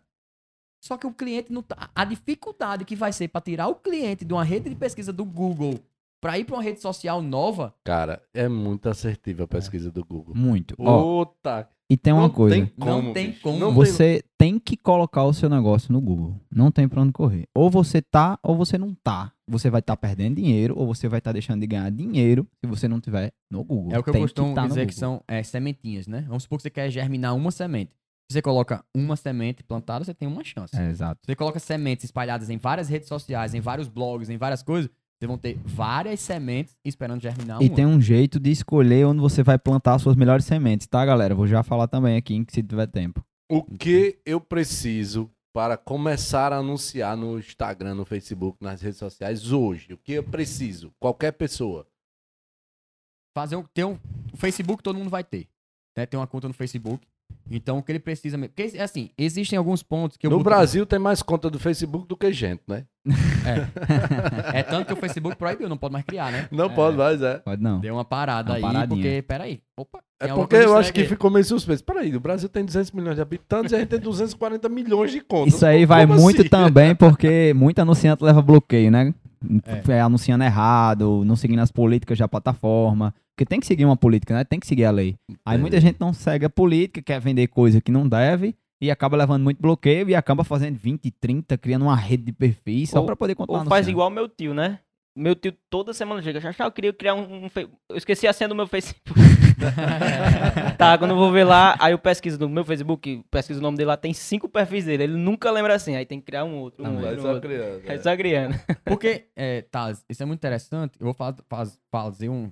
Falar algo que possa ser aqui é o me completo. No Instagram, se você postar uma foto com a resolução boa, vai aparecer pra você um botãozinho promover pra você poder clicar na sua postagem. Eu aconselho você, dono Isso de se for negócio, uma, uma conta pública, né? Uma conta conta comercial, Comercial, comercial, exatamente. é, Comercial, que tá? tem essa diferença também. Isso. É. Se sua conta for privada, você não vai. O, lance de vai. conta comercial é lá mesmo, dá pra trocar, é facinho, né? É. É, é, no próprio Instagram você faz. E tem esse botãozinho promover. Porém, o botão promover, você vai fazer alguns anúncios, vai, sozinho você consegue fazer, sim, é rápido, claro. Porém, ele é, não é 10% do que o gerenciador de negócio do Facebook é. O que é o gerenciador de negócio do Facebook? É a plataforma onde todas as empresas mundiais gerenciam para fazer suas, campanhas de anúncio, que são justamente esses anúncios que aparecem para vocês no Instagram, no Facebook. O que são esses anúncios? Você já viu no Instagram, no Instagram que aparece aquele nomezinho patrocinado em cima, uma fotozinha, um vídeo e o nomezinho embaixo. Saiba mais, fale conosco, entre em contato. Isso é um anúncio. Entendeu? Então, no gerenciador de anúncio, por, consegue segmentar Por obrigatoriedade, sempre tem que vir lá o patrocinado. Tem, sempre tem, né? Tem um nome Sim, tem que, né? ter, tem, que, tem que ter. Antes o Google não tinha um nome anúncio, era só uma AD. É. Era AD, bem no começo. Ah, agora tem Eu anúncio. lembro, eu lembro desse AD. Antes era AD. É, agora é anúncio. né? Anúncio, é o nome. No Google é assim. Aí assim, falando sobre campanha, o que é que você precisa fazer antes de começar a anunciar, né? Se você for dono de loja, vender serviço, seja o que for. Eu vou ensinar vocês agora uma ferramenta chamada de Matriz BCG. Eu uso muito ela antes de fazer qualquer coisa para anunciar um produto. Como é que a gente sabe qual é o primeiro produto que a gente vai anunciar para o nosso público? Existem quatro, vamos lá, digamos que você pega uma folha agora, certo? Aí você pega essa folha e faça uma cruz, beleza? Essa cruz você vai ter um quadrante 1, quadrante 2, quadrante 3, quadrante 4, certo? No quadrante 1, você vai ter os produtos que geram muita popularidade, então, ou seja, as pessoas sabem muito que esse produto existe, né? Só que ele gera um baixo lucro para o seu negócio, beleza? Então aí a gente chama de produto horse, que é cavalo na matriz, tá? Isso aí não importa muito não, só tem que entender isso da rentabilidade e popularidade. Lá embaixo, lá embaixo, no quadrante de baixo do primeiro, a gente chama de produto dog, que é aquele produto onde você vai ter uma baixa popularidade e você tem uma baixa renda com ele. Então você sabe que aquele produto você não já descarta, tá? Lá do lado do produto, nessa referência aqui, ó, passando para cá, para o produto que a gente saiu do dog, né? A gente vai para o produto que a gente chama de puzzles, que é o quebra-cabeça. Que é o produto que você sabe que tem uma rentabilidade, rentabilidade muito alta, mas é mais difícil de vender porque ele não é muito popular ao seu público. E tem o produto estrela, que é em cima do puzzle, né? Que, que é o produto star, que é que você sabe que é aquele produto que faz você ter o cafezinho da manhã, que é que você paga a escola do seu filho, é aquele produto que você mais vende. Então, eu falando, qual o produto que eu começo anunciando no Facebook? O produto estrela. Por quê? Porque o seu público compra muito mais esse produto. Então você vai continuar tendo uma boa rentabilidade e com produto estrela. Aí já tendo um adentro o tráfego orgânico, que é o tráfego que você não paga. É as suas publicações no Instagram, publicação no Facebook tudo mais. Uma ordem boa para você estar tá publicando no seu Instagram produtos. Você lembre que você não poste só produto. Pelo amor de Deus, não faça isso. É, uma ordem boa. Comece pelos que dão mais lucratividade. Quem é? O puzzle. Depois você vai para quem? Para o Ross. Depois o Star. E por último, o Dog. A não ser que você queira que esse produto saia lá da linha Por uma de questão estratégica, né? De então, com essa matriz, você etc. vai muito simplesmente descobrir o produto que você começa Acho que isso aqui, eu posso dar um exemplo, uma analogia. Já que gosta das analogias, né? É, é bom, é, é bom, bom pra entender. Bom. Só pra, só pra você entender, entender fácil. A Coca-Cola tem a Coca-Cola original, concordam? Sim. É o produto estrela, é o que mais vende, Exato. é o que bota dinheiro para dentro de casa. Sim. Porém, eles têm a Coca-Cola Café. É o produto de teste. É um dos produtos de teste para ver. Porém, eles têm a Coca-Cola é, sem açúcar. É um outro produto. Então ele vai dentro dessa escala. Porém, o, a original é a estrela, é a que mais vende, é a que bota o dinheiro em casa. Exato. Ele continua anunciando ela. Deu pra entender? Deu pra entender, né, galera? Agora. Eu até vi então... uma, uma historinha da Coca-Cola, só pegando um gancho. Vá. Tava lendo aí, tem uma, uma historinha da Coca-Cola de que, não lembro mais o país, mas ela lá tava com, com uma concorrência muito pesada com a Pepsi. Tava perdendo espaço pra Pepsi. E aí ela criou. No próprio Estados Unidos a briga é pesada, né? É, Pepsi e Coca-Cola. Muito pesada. É, muito, muito pesada. pesada. E aí eles criaram a nova Coca, era Coca, tinha um outro nome, Coca, não lembro, não, não lembro. E aí ela era um pouco mais doce e tal, e aí veio para concorrer. Chegou na hora, ninguém quis, preferiu a Pepsi. aí a partir daquele dia foi um erro da Coca-Cola, não lembro mais o país, mas a partir daquele dia ele, ela colocou o Coca-Cola original no produto que era o tradicional e nos outros colocava Coca-Cola. Coca-Cola café, aí tem as, as outras variações, sem açúcar, diet, sei o quê. É, Bem interessante. Pois é. Porém, sempre tem na prateleira de qualquer canto Coca-Cola original. É. Aí, original. puxando já para. Agora que você escolheu o seu produto, você tem que escolher o objetivo que você vai fazer na sua campanha. Aí vamos lá. Existem diversos objetivos. Quais que a gente mais utiliza? Engajamento, tráfego, conversão, né? Video view, que é você pegar pessoas. Você tem como até pegar pessoas que assistiram de metade do seu vídeo, 90%, 95% do seu vídeo, 25% do seu vídeo, né? Aí, ah, como é que eu sei qual é o meu objetivo? Primeira coisa, você tem que alinhar a expectativa. Porque você não é colocar um produto lá no ar e já vender. Duas coisas que você tem que entender. O tráfego pago, que é você pagar por Facebook, você anunciando se você vai usar o Facebook, o tráfego pago não é uma coisa de curto prazo. É uma coisa de médio a longo prazo. Então, a primeira coisa que você tem que alinhar é suas expectativas. Quanto você acha que uma marca grande gasta com anúncio em TV. Eles não estão publicando lá só por publicar, não? Tem toda uma estratégia por trás daquilo ali. Então, quando você vai, né? Eu costumo dizer o seguinte, que o melhor público que você vende é o público que você cria, né? Então, a primeira coisa é você fazer com que as pessoas engajem com o seu negócio. É fazer com que as pessoas entendam o seu negócio. É fazer com que o seu, elas vejam benefício no seu produto. Me diga uma coisa, quando você vai namorar com alguém, você já chega para ela e fala assim, Ei, Rafael, vamos casar aqui, vamos? Uhum. É assim que você chega para ela?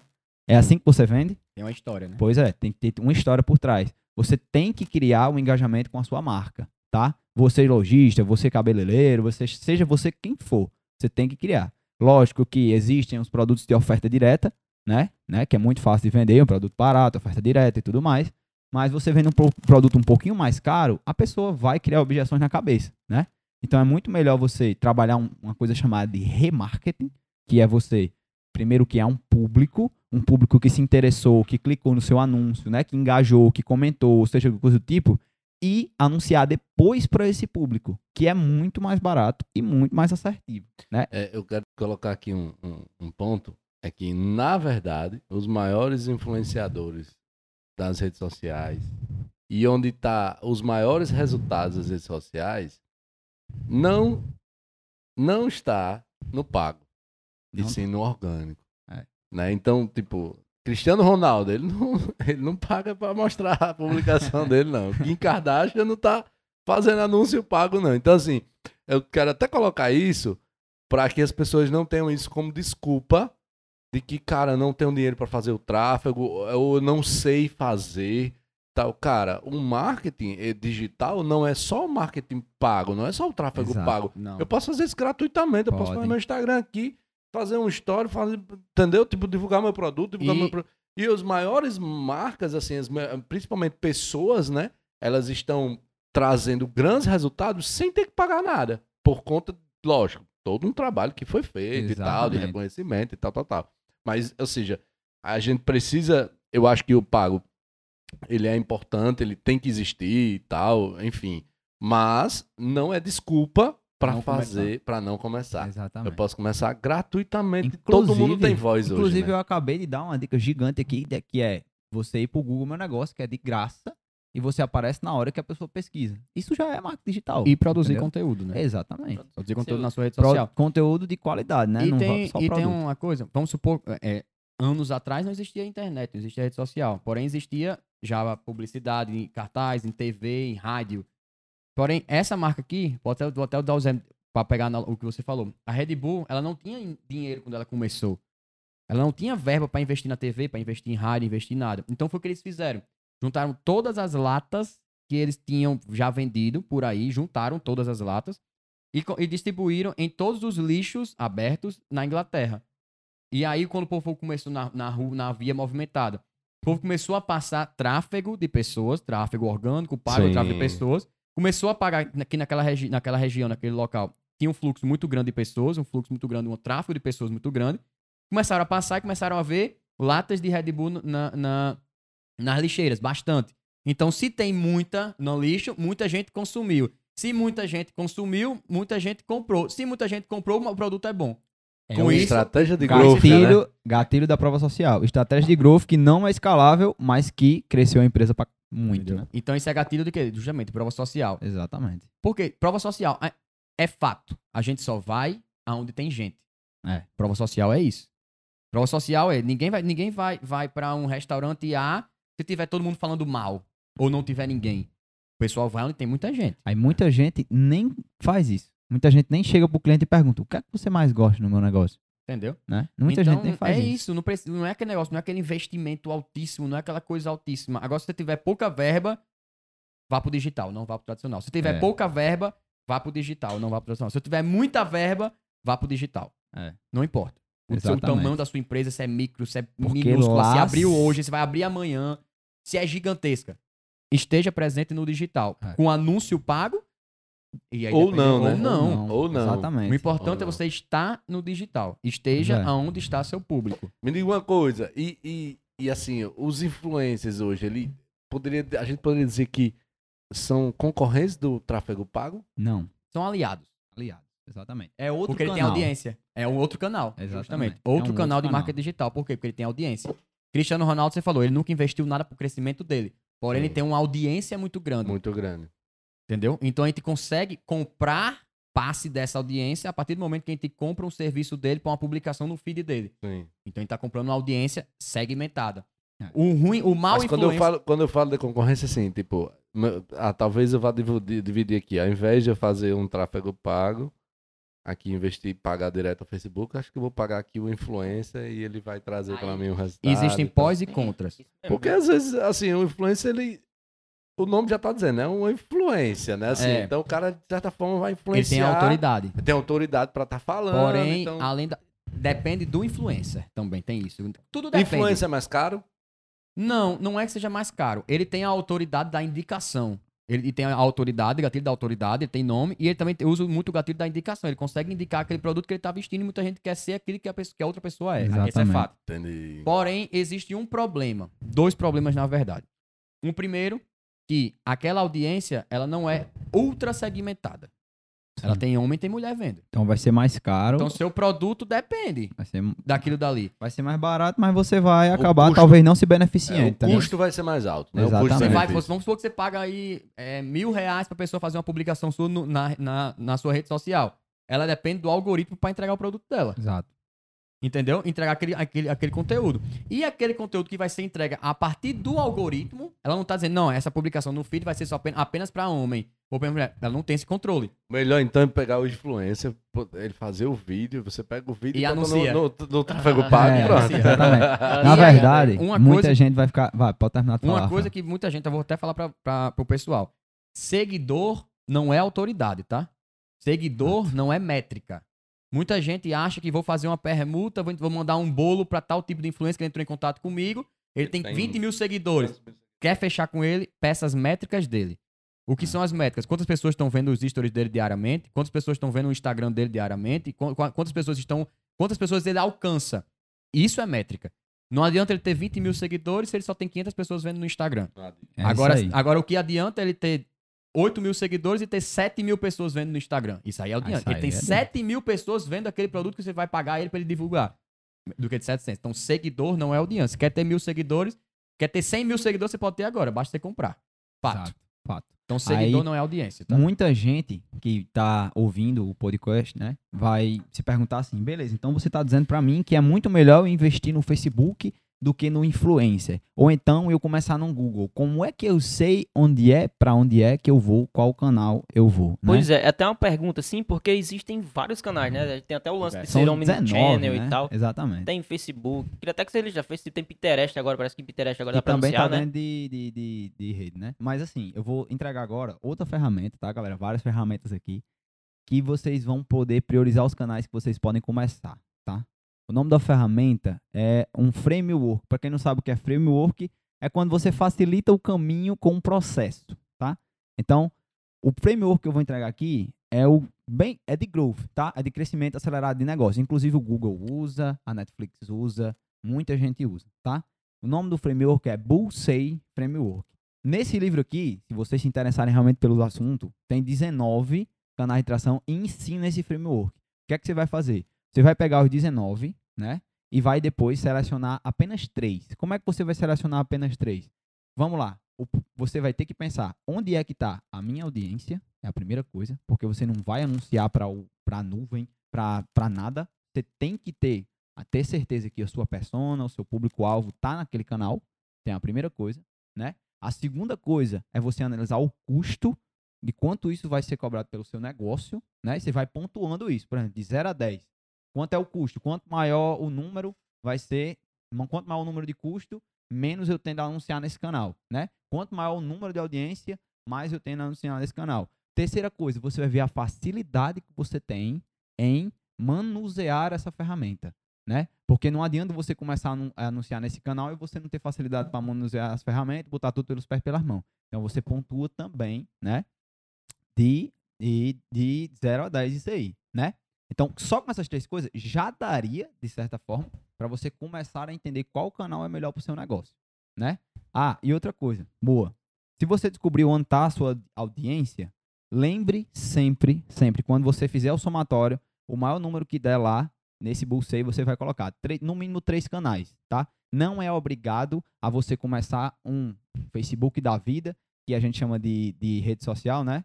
É, Facebook da vida e já começar a pagar. Não é obrigado você começar um canal pagando, né? Você pode começar um canal sem investimento, né? Como, por exemplo, o Google Meu Negócio, que eu já bati na tecla umas três vezes aqui, que dá resultado. Tem um, um caso próximo, a Ana Brown, que veio aqui, já compôs essa mesa no outro podcast. Ela falou lá no meu início, ela começou bem simples, já no carrinho e tal. É. Ela começou fazendo publicação no Instagram. E era na época que o Instagram a, mostrava para as pessoas a, sua timeline por Lindo... Por, tempo, por né? tempo. Por tempo. Postei agora aparece, é, não por relevância. Não por relevância. E é. ela disse que começava era duas, três, quatro, cinco postagens no dia e foi aí que ela foi crescendo pois o é. seu negócio no, no, digital. O negócio Exatamente. que é off, né? É comida e tal, é doce. E hoje tá Exatamente. Tá o império e, super grande. O, utilizando a rede social, um canal dentro da rede social de marketing digital é o Reels. Então, usem e abusem da ferramenta chamada Reels. É. Porque ela está trabalhando como no início do, do Instagram, entregando conteúdo. Ela está entregando conteúdo de muito. Então, já tipo, tá entregando menos, né? Já tá entregando menos. Quem pegou isso no início, exemplo, é. você, você, tem mil seguidores aí, você fazia uma entrega para quatro mil pessoas vendo aquele seu Reels. Pois é. Por quê? Aí é onde chega o jogo dos algoritmos. Por que, que ele tá entregando muito Reels? Porque ele quer que os criadores de conteúdo estejam lá. Criador de conteúdo vive de quê? De quantidade de, de audiência. De audiência. Então, onde é que estavam os criadores de conteúdo? Porque a audiência estava muito grande. TikTok. E é no TikTok. E, e, o que é que eles querem que o pessoal do TikTok faça? Venha pro Instagram. Então, para isso, como o algoritmo dele passou a entregar bem menos porque tá entregando por relevância, tá entregando bem menos o conteúdo deles, eles criaram o Reels para competir com o TikTok para poder entregar bastante conteúdo. Então, pessoas estão tendo essa divergência de, de conteúdo. O TikTok tá muito grande e eu, eu, tenho certeza que não será uma fase, não. Ela já é uma rede social definitiva. Por que, que eu digo definitiva? Porque é aquela rede social que veio e vai ficar mesmo. Snapchat teve a fase dela no Brasil. Ela é muito, Snapchat é muito, é muito forte. Com certeza muita gente já conhece o Snapchat. Conheceu. Snapchat morreu ou não morreu? Morreu. Morreu no Brasil. Diminuiu 90% no Brasil. Só que na, na, nos Estados Unidos ela é potência, briga direto Ainda com o Instagram. É, é, ela é a rede social mais utilizada lá. Na, nos Estados Unidos. É.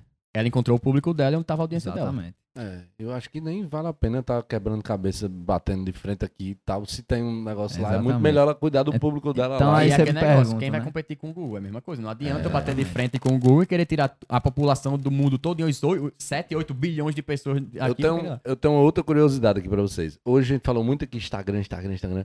Mas não anunciamos só no Instagram, né? Quais as redes sociais hoje que é possível anúncio pago? Twitter, LinkedIn, Pinterest, também, né? Isso, ah, rede social, rede tá? Social. Aí você social. consegue fazer anúncio no, no e-mail. Exato. Você tá dentro do e-mail, você consegue ver aquela, aquela página lateral, principalmente no Hotmail. Inclusive, para quem não sabe, e-mail marketing, que é você mandar e-mail para as pessoas, é uma ótima ferramenta de retenção, de você manter contato com seus clientes e também é um canal de venda. Legal.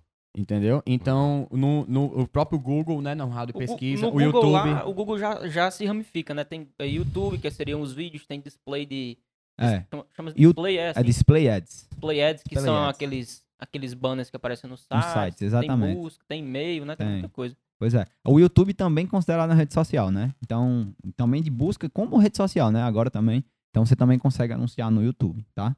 E é muito bom também no YouTube. Cara, a gente falando, lembrei aqui de, de, de, um ponto. A gente tava aqui falando sobre um time, tem um time dentro de uma empresa que cuida só da experiência do usuário, de criar uma nova ferramenta, ah, se, a, se, a, ferramenta tá boa. Tô apaixonado por essa área aí. É massa, né? É massa. experiência do cliente para mim é o que eu mais prazo dentro da empresa hoje. É. Sinceramente. É o diferencial de qualquer negócio é você saber fazer uma boa jornada do cliente, é você poder gerar um sucesso porque o cliente saia e vire um, não um fã, mas um evangelizador do seu negócio. É, ontem eu tava respondendo uma caixinha de perguntas no meu Instagram, né? Dizer. Tava falando exatamente. Aí alguém fez uma pergunta lá, não lembro agora, mas a pergunta era: tá, como, qual a melhor. Como vender mais e tal? Você lembra, Xaxá, qual era a pergunta? Eu nem lembro exatamente. Eu não lembro bem a mas pergunta, eu lembro bem a, da resposta. A resposta já ficou. Cara, as pessoas não querem mais comprar serviço e produto, as pessoas querem comprar experiência. Fato, Às vezes o seu fato. produto não é o melhor, às vezes o, o seu produto não é mais barato. Às vezes o, o, seu serviço não é o melhor, o que mais traz benefício para mim. Mas a experiência é tão bacana, a experiência me, me traz tanto prazer, me gera tanto prazer, que eu vou consumir aquilo ali desesperado. Pra maior, saber, desesperadamente. maior né? profissional de experiência do cliente do mundo se chama Apple. Ah, com certeza, cara. Super a né, experiência né, do, do E se você quer ter uma experiência, Apple, é. quer ter uma experiência lá, no local Disney. Sim, sim. A Disney trabalha muito com dois, dois fatores: storytelling, que é a, a, a, história, tudo lá é uma história. Sim. Tudo é uma história. O Mickey é uma história, os castelos é uma são uma fábula. história, tudo é uma fábula. E a experiência lá dentro. Então, esse, só pra você ter ideia, o marketing digital não é nada mais nada menos do que já existia no marketing tradicional levado pro digital. Exato. A experiência tem que você tem que trabalhar isso, Sim. são processos, não é gestão de projeto. Projeto é isso aqui, a gestão de projeto. Tem início, tem meio, tem fim, até ficar pronto. Ficou pronto, acabou. Né? No do digital, gestão de projeto, de processos. Ela tem início, tem meio e vai sempre iniciando outro processo e outro Loop, processo né? e não acaba. Loop. Entendeu? Então, cada processo está ligado. Por que, que a gente fala que no Instagram tem que tá, estar tá realmente é, bem, bem feito, o conteúdo bem feito, não só vender. Você não vai, Thales, você não vai me convidar para ir para sua casa para jantar se sua casa estiver desarrumada. Com certeza. Agora, nem vai me convidar para lá de forma alguma. Porém, o Instagram é sua casa na rede social. Aliás, a rede social é sua casa, né? Então você precisa deixar ela bem, ela bem arrumada, tudo ok, para receber novos inquilinos, receber novo, novo público. É, isso é um, inclusive um detalhe importante. Não adianta eu sair anunciando, gastando dinheiro com tráfego pago, com isso, com aquilo outro, se eu não tenho a estrutura mínima para receber o meu cliente. Exato. Eu, eu, eu, sendo mais claro ainda no exemplo, eu não vou anunciar a minha empresa em São Paulo eu não atendo em São Paulo. É, né? Mas isso trazendo um exemplo mais claro ainda. Mas não é só isso. Tem outras coisas muito mais básicas que você precisa estar organizado. Tipo, cara, não tenho. Como é que eu quero ter 10 mil seguidores na minha rede social se a minha rede social é desorganizada? Muita gente tá vendendo os mesmos produtos pela internet. Eu tenho que vender uma coisa que não tem em todo canto e que gera um prazer é, enorme. Aí eu pensei, as pessoas públicos compradores mais, assim, mais velhos desse produto. Aí eu vi esse curso de pintura de tecido. Eu fiz, rapaz, eu tô vendo um potencial. Comecei a analisar a página de vendas de lá, é, tudo mais. Aí disse, vai ser esse produto. E nem foi na Hotmart, foi na Eduz. Tem as transações até hoje lá da primeira vez. Aí eu peguei esses 300 reais e disse, rapaz, se eu perder, tá bom, vai dar certo. Aí comecei a estudar o Facebook pelo YouTube, isso aí, pelo YouTube, tudo pelo YouTube. Aí comecei a estudar o Facebook. Rapaz, o acesso à informação hoje é muito é, top, né? Tudo bicho? tem no YouTube. Tudo, tudo fácil. Tudo fácil. Só não vai quem não quer. É Sem sair de casa. Fácil. É tão fácil que o povo não vai. É tão é. fácil que o povo pois não é. vai. Pois é, é Não pode ser tão perfeito, né? Aí eu nem acreditei, velho. Porque em uma semana que eu botei uma campanha no ar, né? Que é que a gente fala quando começa a anunciar no Facebook. Em uma semana, muita, 70 comentários no meu anúncio, que era uma mulher pintando, uma senhora de idade e uma ruma de mulher pintando e as mulheres não sabiam comprar, né? Porque eram muito, muito mais idosas, né? Elas não sabiam comprar. Aí chegava no privado da página que eu tinha criado e perguntava assim, é, como eu faço para comprar o curso? Aí eu começava a, persuadir ela, né? Falar tudo mais, executar a venda, né? Que eu já, já vendia no comércio de vovó, então eu já sabia mais ou menos como é que vendia. Aí eu comecei a vender o curso. Aí vendi um, vendi dois, vendi três, vendi quatro, vendi cinco. E foi vendendo, e foi vendendo, e foi vendendo. E eu, meu Deus do céu, não tô acreditando não. Quando foi no outro dia, eu acordei com três bililinhos no meu celular de uma vez, só. Ganhei 180 reais, bem rapidinho. Eu fiz, meu Deus, tô rico. Né? O cara pensa logo assim, ah, tô rico, vai dar muito certo, não sei o quê. Sendo que aí eu fiquei com tanto medo que desliguei a campanha. Aí foi quando começou a história do barco digital aprofundamento. Desliguei a campanha com medo de perder o dinheiro todo. Mas tinha ganhado, tipo, em uma semana, mais de 400 reais já. Aí foi daí que eu comecei a me aprofundar, a criar conhecimento, a ver que o marketing digital não é só tráfego, que não é só isso. Né? Fernando, aproveitando o gancho né, que você já começou com, com, a sua história e faz parte aqui né, do, do, do que a gente tem que explanar para todo mundo. Então, hoje, exatamente o que que você trabalha, assim, para que as pessoas entendam quem está no, nos escutando aqui? Pronto. Hoje, a empresa, a gente presta tanto consultoria quanto assessoria de growth. Não é só marketing, tá? Não é só marketing digital a gente ajuda a sua empresa a crescer, cria as métricas da empresa, né? Cria as métricas da empresa. Muita empresa hoje, negócio local, não tem métrica de nada. Então a gente metrifica tudo, porque para mim a frase desse podcast vai ser a seguinte: quem não mede, não gerencia. Legal. Então, as pessoas têm que começar a ter essa ciência, que marketing é ciência. Não adianta você estar tá lá anunciando 20 reais na publicação do botãozinho do Instagram, por exemplo, né? Não adianta, você tem que ter estratégia por trás. Inclusive, os maiores profissionais de marketing hoje são os engenheiros, né? É, É porque tem facilidade com números também. Dois aqui na nossa frente aqui. É, exatamente. inteligência lógica e matemática alta. Então, a empresa hoje pega, desde que você que está do zero, que é, por exemplo, o case que eu falei aqui, eles não tinham nada, não tinha site, não tinha nada, só tinha o WhatsApp e o Instagram, né? E um cara que fazia arte no Instagram. A gente pegou do zero e está começando a implementar o Growth. E já Legal. está, de certa forma, crescendo para 2022, toda a campanha. legal, legal. Então, a gente faz assessoria, que é executar todo, e também faz a consultoria, que é o planejamento estratégico para você poder fazer outra pessoa executar. Né? Então, esse é o serviço também. Massa. E esse é o principal diferencial, tá? De consultoria para assessoria. Exatamente. Consultoria você pl- planeja e diz o que você tem que ser feito. E assessoria você faz junto com o cliente. né? Exato. Rafael, ô, você, o que exatamente que você faz hoje? aqui? Hoje, na Neuro, na Neuro. Neuroanalytics, a gente implementa e otimiza qualquer processo de venda e aumento de audiência através da internet. Certo. Para qualquer cliente, qualquer tipo de cliente. Então, hoje a gente tem vários... Traduzindo, fazer igual aquele Tiago Dionísio. Eu sou o profissional que diz o que você Na prática. Traduzindo, eu acelero o seu negócio com pelo menos o mínimo de investimento possível para gerar um crescimento desproporcional, para você ficar feliz. Legal. Então, a gente, entre- é, é, o- lá na Neuro, a gente entrega, a gente faz toda a assessoria mesmo de marketing digital. Massa. Né? Assessoria Massa. completa, desde a Então, se criação eu tiver uma empresa hoje que, que tô querendo entrar no marketing digital, não sei por onde começar, eu- você assessoria. Assessoria completa. A gente vai pegar, Isso, vai fazer toda a transformação digital de qualquer empresa, de qualquer negócio, Legal. de qualquer coisa, né? Legal. Então, e gente ainda tem- tem muita empresa para se transformar, né? Demais. É isso que o povo, é isso que o pessoal não, não entende, né? Porque com esse, esse boom, por isso que a gente iniciou falando que marketing digital é uma ferramenta e não uma profissão. Porque de 2019 para cá, principalmente ano passado, mais uma vez frisando, aument- au- aumentou muito professores, né, de marketing digital, da profissão, marketing Exato. digital e tudo, só que marketing digital é, um, é, um, é uma ferramenta. Inclusive, Gestor um de maiores- tráfego é, um- é uma profissão? profissão. É uma profissão. Tá. É uma profissão, sim. Inclusive, tem um professor que ganha mais do que todos os professores aqui. O nome dele é Érico Rocha. Ele é professor, mas ele usa o marketing digital e é milionário. Por quê? Cara, e ele foi é. o pioneiro, né? Assim. Ele assim, né? Ninguém, Basicamente. precursor. Ele trouxe Ninguém nem ouvia falar em marketing digital. Ele, Ele, começou em 2014, Trouxe lançamento, né? 2013. Trouxe Então ele, Não, ele esse- começou em 2011, É, velho. esse, esse produto que ele vende, que é a fórmula de lançamento, né? Que alguém já falou sobre marketing digital, já apareceu esse- um anúncio dele pra É. pessoa. É.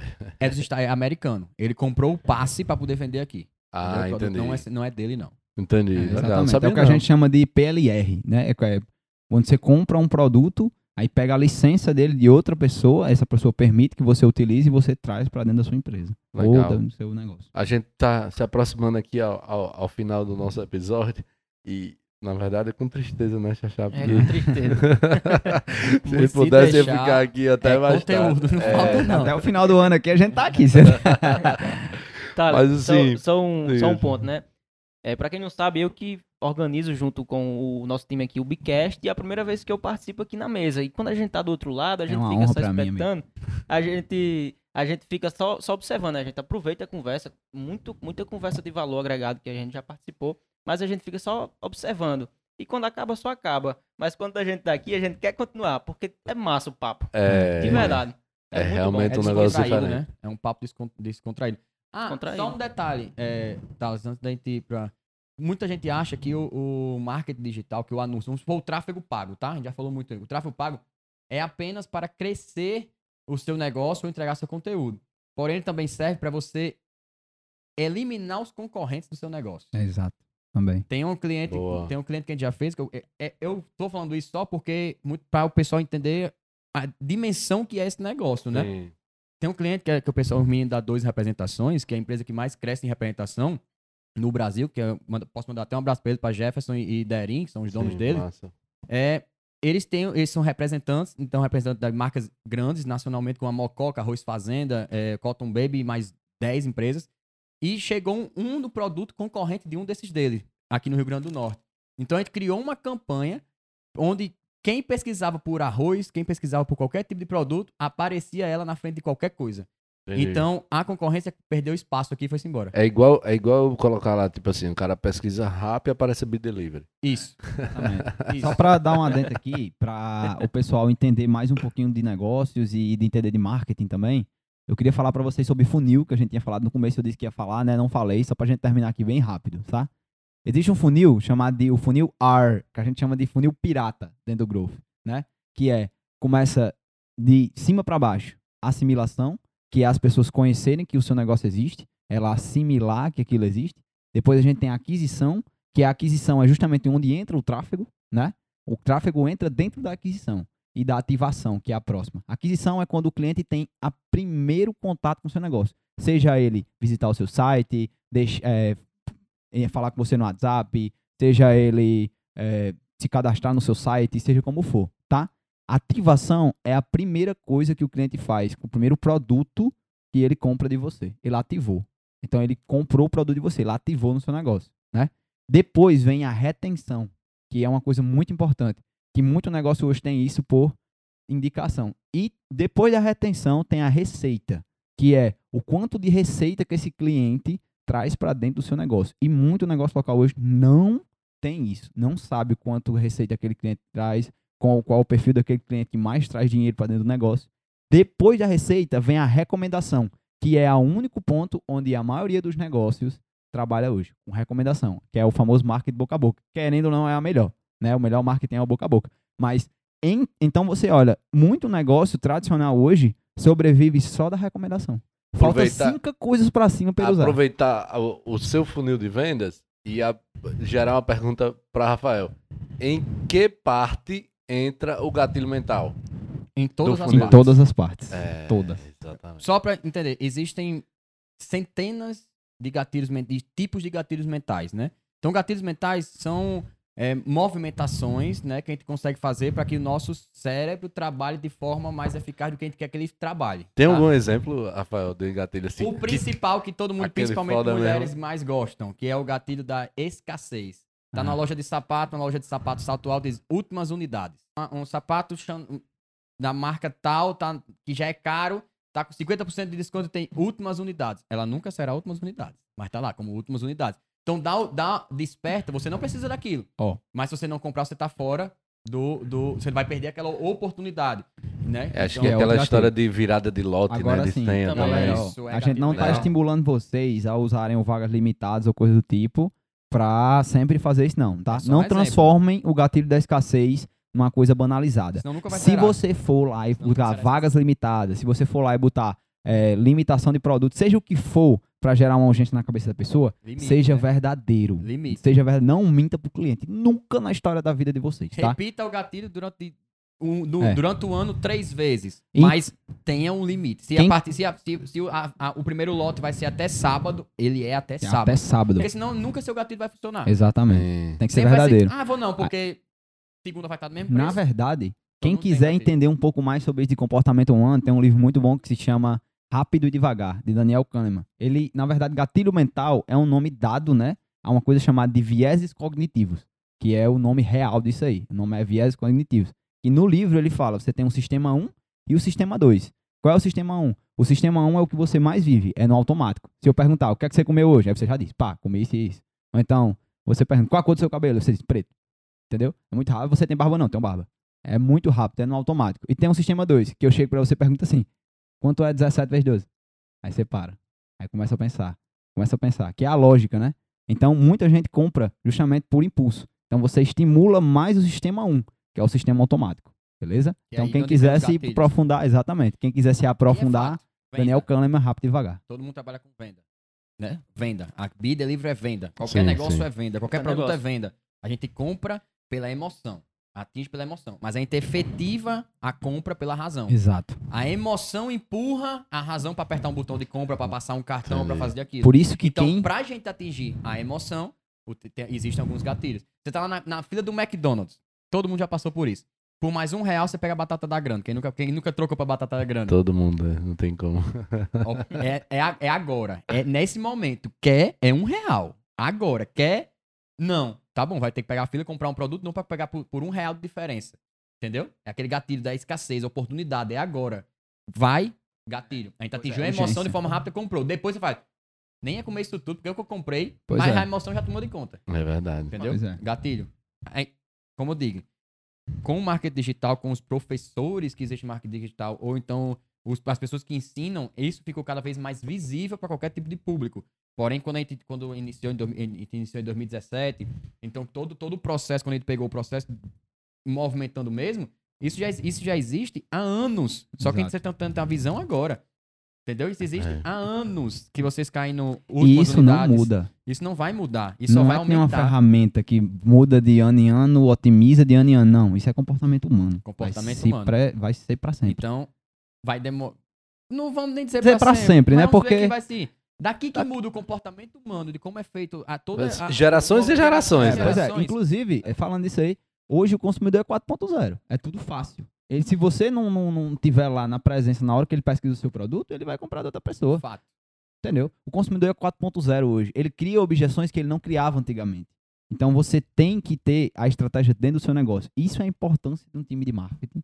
E isso é a importância do time de growth, que está nascendo agora no Brasil. Pouca gente sabe. Profissionais de growth hoje não tem, assim como profissional de marketing digital, não tem, é muito pouco. E quando tem, a galera só pensa que é o arrasta pra cima da Hotmart vendendo Vender curso. curso. E não é. né? E pra finalizar um exemplo de, de, algum, de um modo que fique bem mais, bem mais, mais, mais claro, invista com a equipe de marketing. Invistam, não tenham pena, não tenham pena de investir no marketing, não tenham pena de trabalhar o marketing de vocês, o marketing digital, principalmente porque todo mundo está no digital.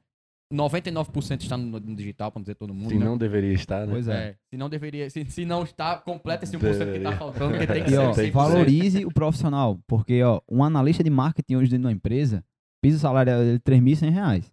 Um piso salarial de um growth hacker hoje, aqui no Brasil, é cerca de 5 para 10 mil reais.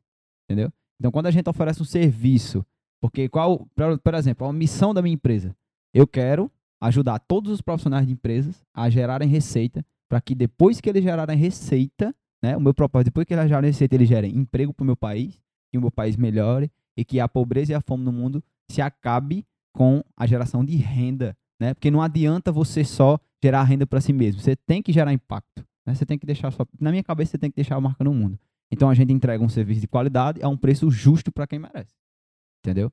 Entendeu? Então E valorizem o No- profissional de e marketing. no digital Valorizem. é aquele negócio. Você vai comprar uma camisa.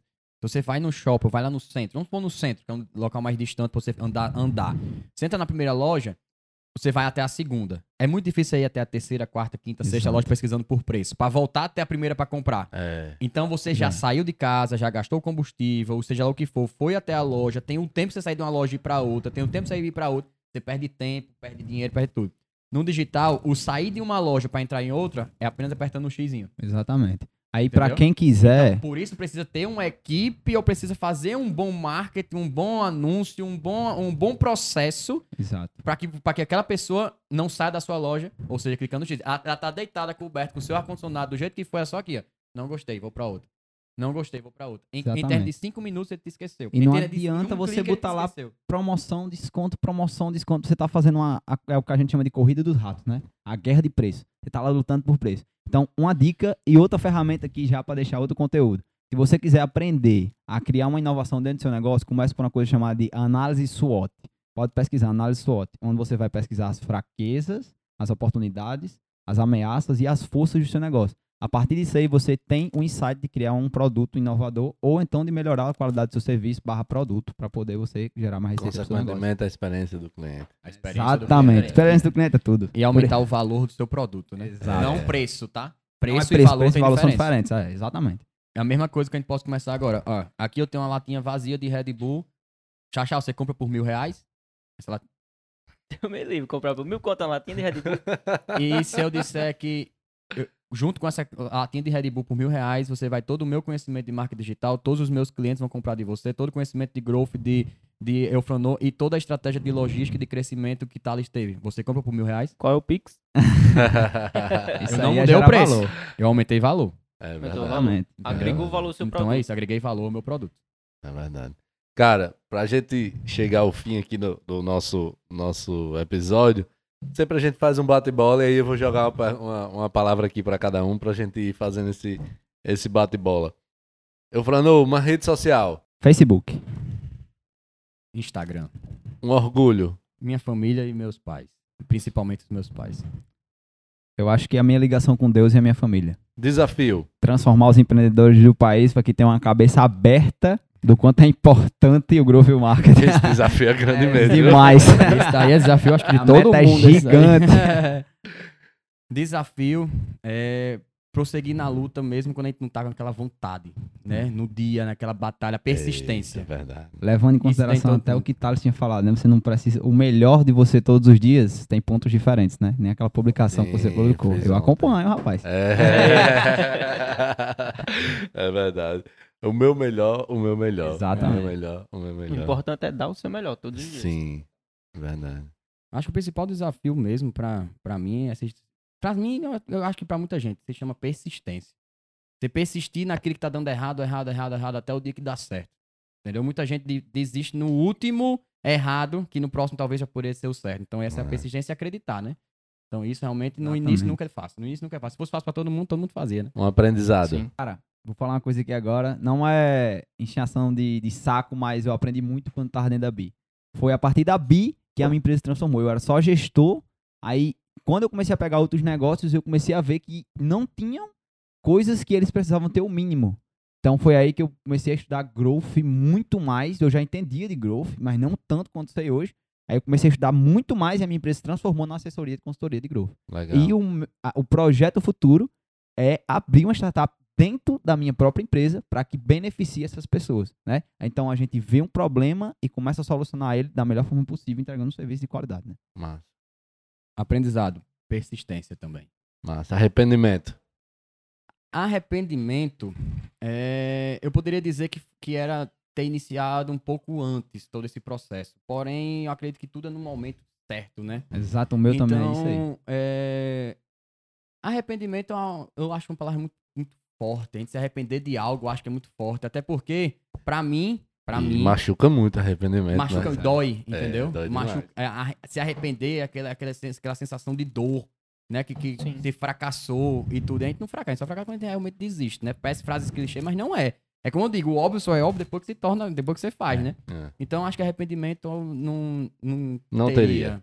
Legal. Eu acho que o meu arrependimento, eu sou apaixonado por experiência do cliente. Demais. Então, a minha empresa, eu só quero expandir ela ao ponto de eu ter um time de entregar um serviço de qualidade. Então, acho que o meu arrependimento era não gerar uma boa experiência do cliente, que é o que a gente preza demais aqui dentro. É que nem a Amazon. Jeff Bezos cresceu muito porque a experiência do cliente dele é fora do normal. Tem um time de growth só para crescer a Amazon com a experiência do cliente. Um sonho. Um sonho. Bater a meta de 100 clientes em 3 anos. Legal. O sonho é atingir o maior número de redes, né? De negócios locais a alcançar. Exatamente. E uma comida pra comer a vida toda. Ah, rapaz. Sushi. Mas eu vou na pizza, viu? Legal. Uma mania. Viver balançando a cadeira pro lado e pro outro quando tá conversando. Rapaz, Essa uma foi mania, boa. uma mania que eu vou dizer a você, que qualquer pessoa lá na empresa diz. Eu não mando áudio sentado, velho. Só mando áudio andando. Ah, é? Eu também sou desse jeito, velho. É uma mania minha. Se eu tiver sentado, parece que as coisas não vêm, não. Na cabeça, no, no pro áudio, não. Trava. entendi. Mania não. também, criatividade. Toda a vida que eu vou fazer alguma coisa de processo criativo pra criar uma estratégia, eu sempre saio de frente do computador, aí vou, deito na cama, bebo água e fico de olho fechado. Eu tiro todos os tipos de outros sentidos e concito os sentidos só na cabeça pra poder. É um processo criativo. Sempre foi assim, até pra estudar. Engraçado que essa parte que eu falei, né? De mandar áudio. Só surgiu algum meme, algum coisa. Meu amigo, eu recebi de todo mundo. Esse, esse, esse, meme dizendo aqui, pessoas, pessoas, por exemplo, pessoas do bem mandam áudio sentado. É pessoas do mal mandando áudio andando. Eu recebi de todo mundo, você não tem noção. Todo mundo reconheceu você no, no meme. Aí foi que eu percebi, rapaz, é uma mania mesmo. É uma então. E um ídolo ou mentor? Meu pai e minha mãe, Massa. Fábio e Suelene. Hoje, eu acho que meu maior ídolo é minha avó. Minha avó, depois, juntando assim meu pai e minha mãe, mas minha avó assim foi quem mais me ensinou, né? Que ela tanto era conquistada como uma empreendedora também, né? Então, eu me encontrei no empreendedorismo muito tarde, na minha opinião, mas como o Rafael falou, tudo tem um motivo, né? Tudo tem um motivo. Mas quando eu, graças a Deus, a gente quer empreender não pelo dinheiro, mas pelo impacto, né? A gente quer, mesmo que a gente ganhe pouco, a gente quer impactar muita gente para ajudar. Massa. Uma frase. Quem não mede, não gerencia. É, Uma frase que eu uso, uso muito desde das aulas, né? Desde tudo, desde o início mesmo. Quem me conhece mesmo lá sabe que eu uso muito essa frase, é que tudo é aula. Tudo é aula.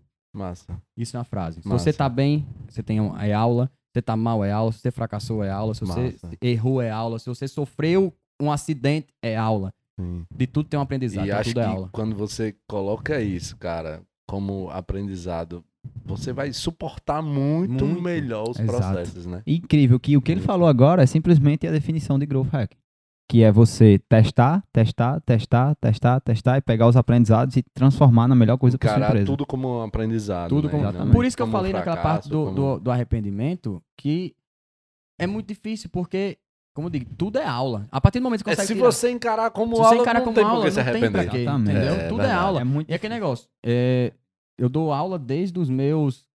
É, se for contar a época de monitoria de colégio, de tudo, então desde os meus 10 anos eu sempre fui monitor. Então sempre dei aula. Sempre eu pesquisei muito, sempre procurei muito. Por quê? E muita coisa que a gente fala é aprender mesmo com as situações que tá aqui, entendeu? Então, como eu digo que tudo é aula, é porque tudo é aula mesmo. A, a partir do momento que a gente esquece uma camisa, exemplo, tudo é aula. Então abre aquela alerta. Quando a gente esquece de fazer algo, quando a gente esquece daquilo, tudo é aula. É. Como... Bem-aventurados aqueles que encaram como tudo uma aula, né? é, a, fra... a frase para finalizar o é, é, Você vê como isso é engraçado. Eu tava saindo de casa, eu saí, na verdade, 30 minutos antes. Aí eu fui e fiz o quê? Esqueci o livro que eu ia trazer para mostrar na cama pra galera pesquisar. Eu fui fiz o quê? No meio do caminho, eu voltei pra casa, peguei o livro e disse: Agora eu vou me atentar toda hora. Tudo é aula. vou sair, tudo é aula. É, eu senti uma indireta ali de Rafael quando ele disse: Esqueceu uma não, camisa. Não, não, não. pra quem não prestou atenção, claro que prestou atenção. Mudei de camisa no meio do podcast. Esqueci de, de botar a camisa do Então, galera, é porque a gente tá gravando em dois aqui. dias, tá? Então é. a camisa foi ontem, amarela. Recapitulando aqui pra vocês darem uma pesquisa depois que escutaram o podcast: Matriz BCG pro produto, análise SWOT para entender o negócio e criar inovação pesquisa muito sobre tração e se quiser entender comportamento de consumidor, Daniel Kahneman, tá? E se quiser contratar o serviço de marketing digital, Rafael. Se quiser consultar marketing digital e growth, eu Fernando. é um vendedor, esse é, é um vendedor. Pessoal, chegamos agora ao final de mais um episódio do nosso Bigcast. E aí, vamos só deixar aqui as nossas redes sociais, né? Quem quiser seguir lá, arroba Thales Patrese. Arroba, arroba Chachaneto, Instagram. Chachaneto. Arroba Eufranofilho só vai ter esse, nem se preocupe. Eufranofilho só tem um? Só tem eu, Eufranofilho. arroba, arroba Rafael Spinella Underline arroba Neuroanalytics. Legal, legal. E aí, vou só deixar aqui uma camiseta aqui do ah, nosso Bigcast aqui pra, eu. pra Eufranô e também uma camiseta pra Rafael. Essa daí, Chachá. Você já sobrou. tem uma. Aí sobrou. Tudo é Legal. aula. Tudo é aula. Então é isso aí. Sigam, compartilhe. Quem você acha que precisa ouvir esse, né, esse conteúdo, tudo que a gente conversou aqui. Se você lembra de alguém que realmente precisa escutar tudo que a gente tem falado, então compartilhe aí os nossos vídeos nas redes sociais. Curta, like, que mais? Comenta, compartilha, comenta, compartilha, compartilha, salva, fica na plataforma para gerar mais engajamento. Valeu. Valeu, pessoal. Um grande Valeu. abraço. Tchau, tchau.